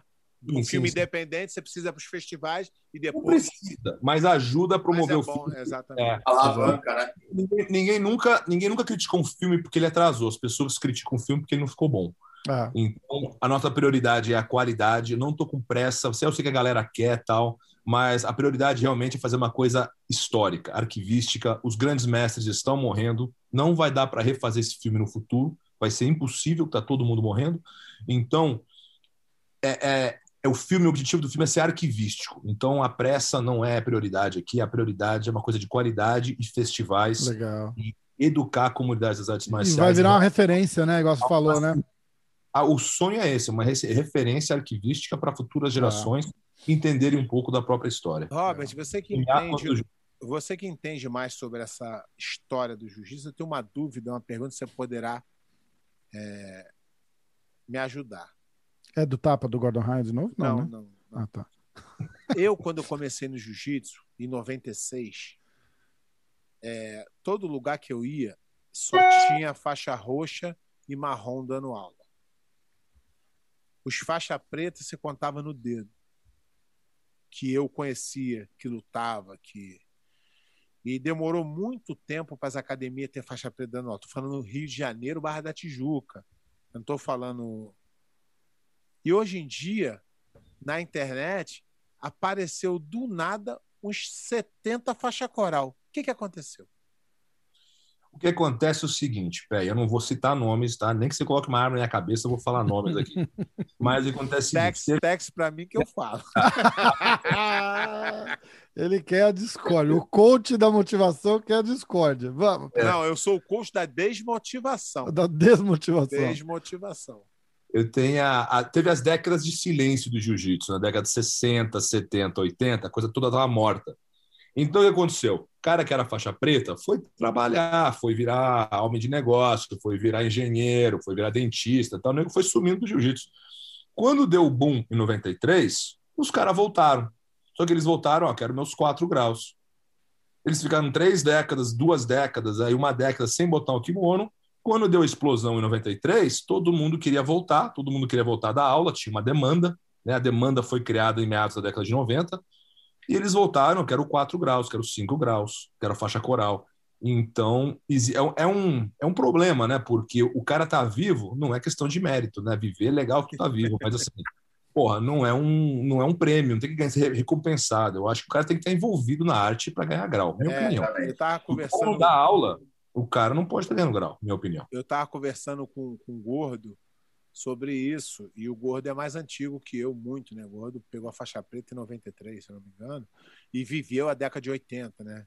Aí eu perguntei, eu falei, pô, Gordão, é, eu não vivi, né? Não posso dizer, vivi em 96. Eu sou basicamente um merda no jiu-jitsu. Você é da geração boom, né? Você é da geração. É, sou um merda. E, a- e aí, é, até os caras mais que pegou faixa depois de mim já entende um pouco mais. Começou em 94, já pegou. E aí eu perguntei pra ele, falei, Gordão, tinha um montão de faixa preta? Ele falou, pé, nunca vi esses faixa preta. Tinha os faixa preta que a gente conhecia, a gente contava no dedo, era Jean-Jacques, Renzo, eram os caras do Carso, um ou outro. Não tinha. E os caras, e ele falava, muita gente que tá metendo a, a faixa coral na, na cintura aí, nem preta não era, mas aí o tempo foi passando, virou preta, preta não preta, acabou indo. Então, não é só o fato de ter se afastado, não. Tem muita gente que pegou no caô. É fake. Esse, esse negócio que aí de. pegou de, com um, de- que pegou com o outro, que foi que, que separou, que veio que voltou e que não sei o que, parece com a faixa. E eu fico imaginando, imagina tu saber que tu não é. Porque é, faixa preta não é uma coisa sua, não. A faixa preta não te pertence, não. Hoje o Cavaco e você, vocês estão faixa preta. Vocês não são faixa preta. Vocês é. estão. Se amanhã o cara fala assim, Robert, tem uma, tem uma coisa aqui para você. Você vai virar cinegrafista, cineasta, o cara vai fazer 12 filmes, abandona o jiu-jitsu, aí você vai ter que se apresentar. Não, eu era faixa preta de jiu-jitsu. Concordo. Entendeu? Concordo. Então a pessoa tem que parar com esse negócio de achar que eu tenho a faixa preta. O americano tem muito disso. O americano. a faixa preta e para cara, de ele tem que merecer a faixa preta a vida inteira. Ele merece para receber na cintura e ele tem que continuar merecendo até o último dia da vida dele. Ele tem razão. Isso aí, não, ganhei agora, posso aposentar. Ô, caramba, meu irmão, tu tem que continuar. E se não é como atleta, que eu não tenho mais ambição de ser atleta, Exatamente. eu aula todo dia, meu irmão, para faixa branca, para mulher, para criança. E um. você pode treinar todo dia também. Lógico. Eu tenho, cara, ó, tem um cara. Treina, cara. Tem um cara é, porque sabe que lá no, lá no Brasil tem umas histórias de uns, de uns. Então já vou clarificar logo agora. Tem uns caras que viraram juiz de direito, né? E, e os caras viraram coral, né? Fux. É, o, tem um outro cara agora que a, que a BGDF também acertou lá e o caramba. Só que não são, né? Porque o cara acaba não, estando ligado. Só que tem um cara que é da Grace Barra, que esse eu faço questão de, de falar, tá até falando com o Gordo, que ele é hoje é ministro do STJ, que é o Tuninho da Grace Barra. E esse cara nunca deu aula de jiu-jitsu na vida, mas ele nunca deixou de treinar uma semana sequer. Foi o cara que eu mais vi na Grace Barra. E ele começou já coroa, né? Acho que com 30 e pouco. E já é faixa preta há algum tempo. Ele já é tem uma já é mais coroa, né? E vai então, e continua a... treinando. Não, mas nunca parou na vida. E aí, daqui a pouco, esse cara aí vai aparecer com a faixa coral, porque vai dar a época certa, e o nego vai falar: é, ganhou porque. Não, esse não. Esse aí eu assino embaixo, que é esse aí treinou, mas treinou todos os dias, que eu vi todo. Eu, eu, os caras que competiam não ia e ele tava lá. É, foda. O cara, o cara então, eu, dizer, tem casos e casos. Às vezes eu não sei que o cara foi, vocês não sabem, mas às vezes o cara foi. Mas o que tem de pilantragem aí também, né? Aí eu posso atestar que esse negócio de ganhar grau sem treinar não funciona. Fui lá na casa do pé de pano para ganhar um grauzinho na minha faixa azul, fez um churrasco para mim, me deu um café e eu fui embora sem ganhar grau. Então, ó. É, o, o, engraçado é que as pessoas. É, eu, tenho, eu tenho algumas metas na minha vida como professor de jiu-jitsu. A minha meta é todo faixa preta que eu graduar, eu espero que ele nunca pare de treinar jiu-jitsu. Sei que isso é difícil, que é, depende de várias situações, né? E, e ter o mínimo possível. Mínimo de faixa preta que eu puder ter, eu vou ter. Porque o cara, para ganhar a faixa preta minha, ele tem que falar assim, porra aí. Porque quando tu acaba tendo uma equipe muito grande, não tem jeito. Os caras vão começar a competir, e de competidor não tem como tu segurar o cara treina todo dia, o cara se dedica, tu tem que promover. Só que de repente esse cara não está emocionalmente preparado para ser um faixa preta. É. O Cavaca tem umas experiências boas. Ou para te representar como um faixa preta, né? É, Porque é, Cavaca... na, minha, na minha cabeça de. de, de, de Acho que aqui nos Estados de... Unidos a gente passa mais dificuldade, né, Rob? Os caras são meio cabeça virada, né? Eu acho é, que. A coisa comercializou, né, cara? Meio que diluiu um pouco, assim, é... porque a coisa ficou muito comercial nos Estados Unidos, e eu sou culpado também, acho que todo mundo aqui. Eu Sim. nunca fui. É, é, é, difícil porque existe uma expectativa, cara. Os caras não entendem, não é. Aqui é muito tudo politicamente correto. Se o cara acha que merece, ele tem que ganhar. Eu tento equilibrar, cara. Eu criei vários critérios, assim, dificultou. A, a frequência, o cara tem que ter uma frequência altíssima para ganhar um grau aqui na minha academia. Eu acho que eu, eu acho que também morreu um pouco daquela parada de tipo, você tá dando a faixa preta para um cara, aquele cara é, é, que isso morreu também, né? Tipo, mas rolava aquela história, fala assim, ô, fulano, fulano é faixa preta do, do, do Cavaca. Você fala, caralho, o cara é faixa preta do Cavaca. Hoje em dia, ah, o cara é faixa preta. E, e, e meio que Não, morreu. Você, e... Hoje, hoje, hoje o, o que acontece é o seguinte, eu falo meus alunos assim, se o cara chegar para tu e falar assim, eu faço jiu-jitsu, eu sou faixa roxa, e ele ter que explicar quem é o professor dele, é constrangedor. É foda. Não, é... Meu professor é o cara que pô, conheceu o cara que treinava com o aluno do, do, do, aluno do cavaco. Quando o cara tem que se explicar muito, é constrangedor. Ainda é, ainda é, Ainda é. O cara Per- chega aqui na Perdeu um pouco fala- aquele, o romantismo, né, O da, cara da chegar aqui na linhagem, né? academia e falar assim: sou faixa roxa do, do Robert. Fala, tá aí. Vem. Sou faixa marrom do Cavaco. Ah, não, sou do, do, do Johnson e Johnson. Falou, oi? Não, que ele treinou com. Ele fez o Grace. O Grace negócio pelo correio. E, e ganhou a faixa no correio. Eu falo, não, campeão, aí, tu- aí tu me complica, entendeu? Mas é- ainda, ainda é hoje, Porra. pô, tu chegar e falar que, porra, sou faixa preta do Robert Drasdale, sou faixa preta do Cavaca, sou faixa preta Do pé de um pano, porra. Pé de pano tem muito pouco, aí vai demorar Ó. ainda. Ele é pequeno. Vamos, vamos encerrar. O livro Abrindo Closed Guard, que chama Abrindo Closed Guard porque é o nome do filme, né? O, o filme, É. o documentário vai chamar Closed Guard, guarda fechada, para alguém que quiser reclamar. Ah, por que, que não tá em português? Não, o nome chama guarda fechada. Não tá, porque o livro é do cara, o cara que decide. É, exatamente, o livro é o nome que ele quiser, né? Concordo. Então, cara ó, levou um tempão pra escrever o livro, gastou maior dinheiro, viajou 36 países, agora ele quer escolher o livro do cara. Não, aí não. não Não é- é justo, não, né, Robert? ó, Pô, Não, não tá deixa tu não. pelo menos escolher o nome. O Foi um mínimo. debate, viu? Foi um debate isso aí que eu queria traduzir, mas, cara, vai prejudicar o filme se eu traduzir Então. o título do filme. Então, É. deixei.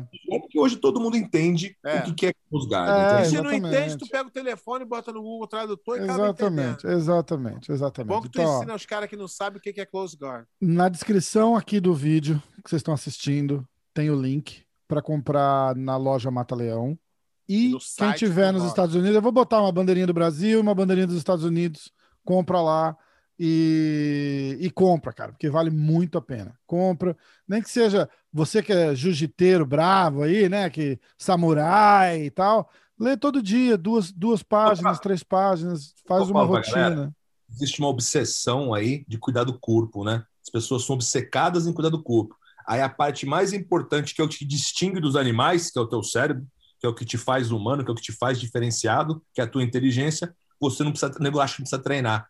A parte que tu mais tem que treinar é a tua inteligência, É, cara. O é exatamente. treino pra cabeça. Exatamente. Não é o meu livro, não, qualquer livro, cara. Tu tem que ler, cara. A ler tem que ser leitura, tem que ser hábito é, é regular. Tu tem que ler todo dia, uma hora por dia. Põe no relógio, põe no timer. Mas você, você tem que, por favor, leia, mas tenta não ler bagulho de livro de Felipe Neto, que aí vai emburrecer. Essa porra não dá. Tem leitura ruim, viu? É, Cara, tenta, não tenta se, é. tenta, se, tenta se atualizar um pouco antes de, porra. Não dá, né, irmão? Porque tem umas paradas que, que não, não tem como. Galera, mas ó, compra, tá legal pra caramba, não tá caro. 70 reais, 79, não é isso, Robert? É nóis. 79, compra, vale muito a pena. Você gasta dinheiro com muitas outras merdas. Compra o livro, lê, aprende um pouquinho da história. A história contada sem, sem puxar a sardinha para lado nenhum, que é do jeito que deve ser. E esse foi o objetivo da resenha aqui. Saiu muito mais do que a gente tinha planejado, mas foi massa pra caramba. Ah, não, mas é, é foda também. Quando a gente se reúne, aí não dá. muito bom, muito bom. É A foda. gente precisa. De coração, é. Obrigado pelo apoio de todos vocês aí. Obrigado, Brasil. Obrigado, ouvintes aí. Obrigado. E a gente vai fazer uma, uma resenha é, com o Robert sobre o livro no Resenha Black Belt, porque eu vou ler o livro, aí eu vou vir cheio de pergunta para ele, Ah, pra galera é. entender. Massa. Vamos E fazer. o, e, o, e o Cavaco será o convidado para analisar o nosso debate. Fechou. O defensor do pão de coma. porque o Cavaco, porque o Cavaca é, é, é um grande amigo e um cara que eu respeito muito no jiu-jitsu aí e carrega a bandeira do jiu-jitsu da forma correta, assim como o Robert vem aí que esse trabalho. E quantos anos está fazendo o livro, o, o filme e o livro? O livro saiu na quarentena, né, cara? não, não, mas quantos anos foram de, de, de, trabalho? Três anos, aí. Faz três anos agora. Pouco mais de três Caralho. anos. É, é, uma, é uma criancinha, né? É. Então, ó, pra A finalizar, galera, a galera pensa que ele sentou no computador, escreveu umas merda, não. Esse cara foi. é, nego, porque nego pensa. Foi hoje, fundo, hoje raiz, qualquer- Hoje, qualquer bunda suja escreve umas merda, manda um cara corrigir ele, não. Ele foi entrevistar, foi, foi, foi, foi em Cuba, não foi? Que tinha uma. Uma. Uma história que o. A Biblioteca Nacional Cubana, que o Maeda passou por lá vários japoneses, que os grandes polos, assim, na, naquela época era, era Cuba, né? Era Havana, era Nova York nos Estados Unidos e era São Paulo no Brasil. E a biblioteca cubana estava intocada, nunca ninguém foi lá pesquisar. Então eu fui para lá, contratei uma historiadora para buscar. Encontramos fotos originais do Maeda, nunca inéditas, né? Nunca vistas antes. Então esse, esse aí é o nível do livro que você vai estar comprando e entender a história do jiu-jitsu contada. Primeiramente, que eu acho isso essencial por um cara, porra, o Robert não tem o que falar de vivência, campeão, conhecedor. É claro que ele tem uma visão diferenciada de um historiador comum que vai pegar e decidir. Ele ele ele ele está estudando o que ele viveu, viveu posteriormente, mas viveu. Então, eu acho que é muito interessante. Ele tem relatos é, reais, né? Entrevistou muita gente e, e eu acho que o, o, livro dele é baseado em muita coisa boa porque ele conhece, conseguiu uma coisa bem difícil, que é entrevistar o Robson Grace, que é um dos poucos que viveu essa, essa época. Viveu, não é digo que viveu na época, viveu a história do pai, as mudanças, os treinos com o tio Hélio. Então, tem história bem interessante aí que, que o Robert conseguiu reunir dos grandes mestres aí e vai ficar para a eternidade aí. E agradecer o Robert por essa grande obra aí que faz engrandecer o nosso esporte. Demais. Obrigado, Pé. Obrigado pelas palavras, viu, pessoal? Muita gente denegrindo, muita gente envergonhando, mas o Robert é o cara que está plantando essa semente aí para a eternidade. Obrigado aí, Robert, pela, pela dedicação. Pô, foi de, é de, coração aí, de bom prazer aí. Devolver para o jiu-jitsu, né? Me fez um homem, né? O jiu-jitsu mudou minha vida, cara. Então, é eu tenho que devolver de alguma maneira. Eu fico lisonjeado de fazer parte dessa história. Obrigado de coração, viu, pessoal? Todos vocês, de verdade. Pô, obrigado você. Obrigado você. Cavaco, para finalizar alguma coisa? Gostaria de agradecer também. Né? Obrigado aí, Rafael, pelo convite, Pé, pela conversa sempre muito produtiva contigo. Robert, não preciso falar, meu sócio, é meu irmão, um cara que admiro muito. Vocês todos aí, o Pé, também outro cara que, pô, sou fãzaço. Mal necessário. Rafael é um cara que faz um trabalho excelente. E, pô, vamos embora botar esse livro para rodar, porque eu acho que essa molecadinha de hoje aí está precisando disso aí, da história verídica e de viver isso aí, o que a gente vive já há anos, né? A gente, e aí nós não éramos assim, nós aprendemos, né? Nós éramos diferentes, evoluímos, e eu acho que para poder resgatar um pouquinho ainda e mudar essa história, essas pessoas precisam ter contato com realmente com a raiz e como tudo surgiu. Né? Então, pô, parabéns, Robert, pelo teu trabalho, que acontece excelente. Verdade, verdade.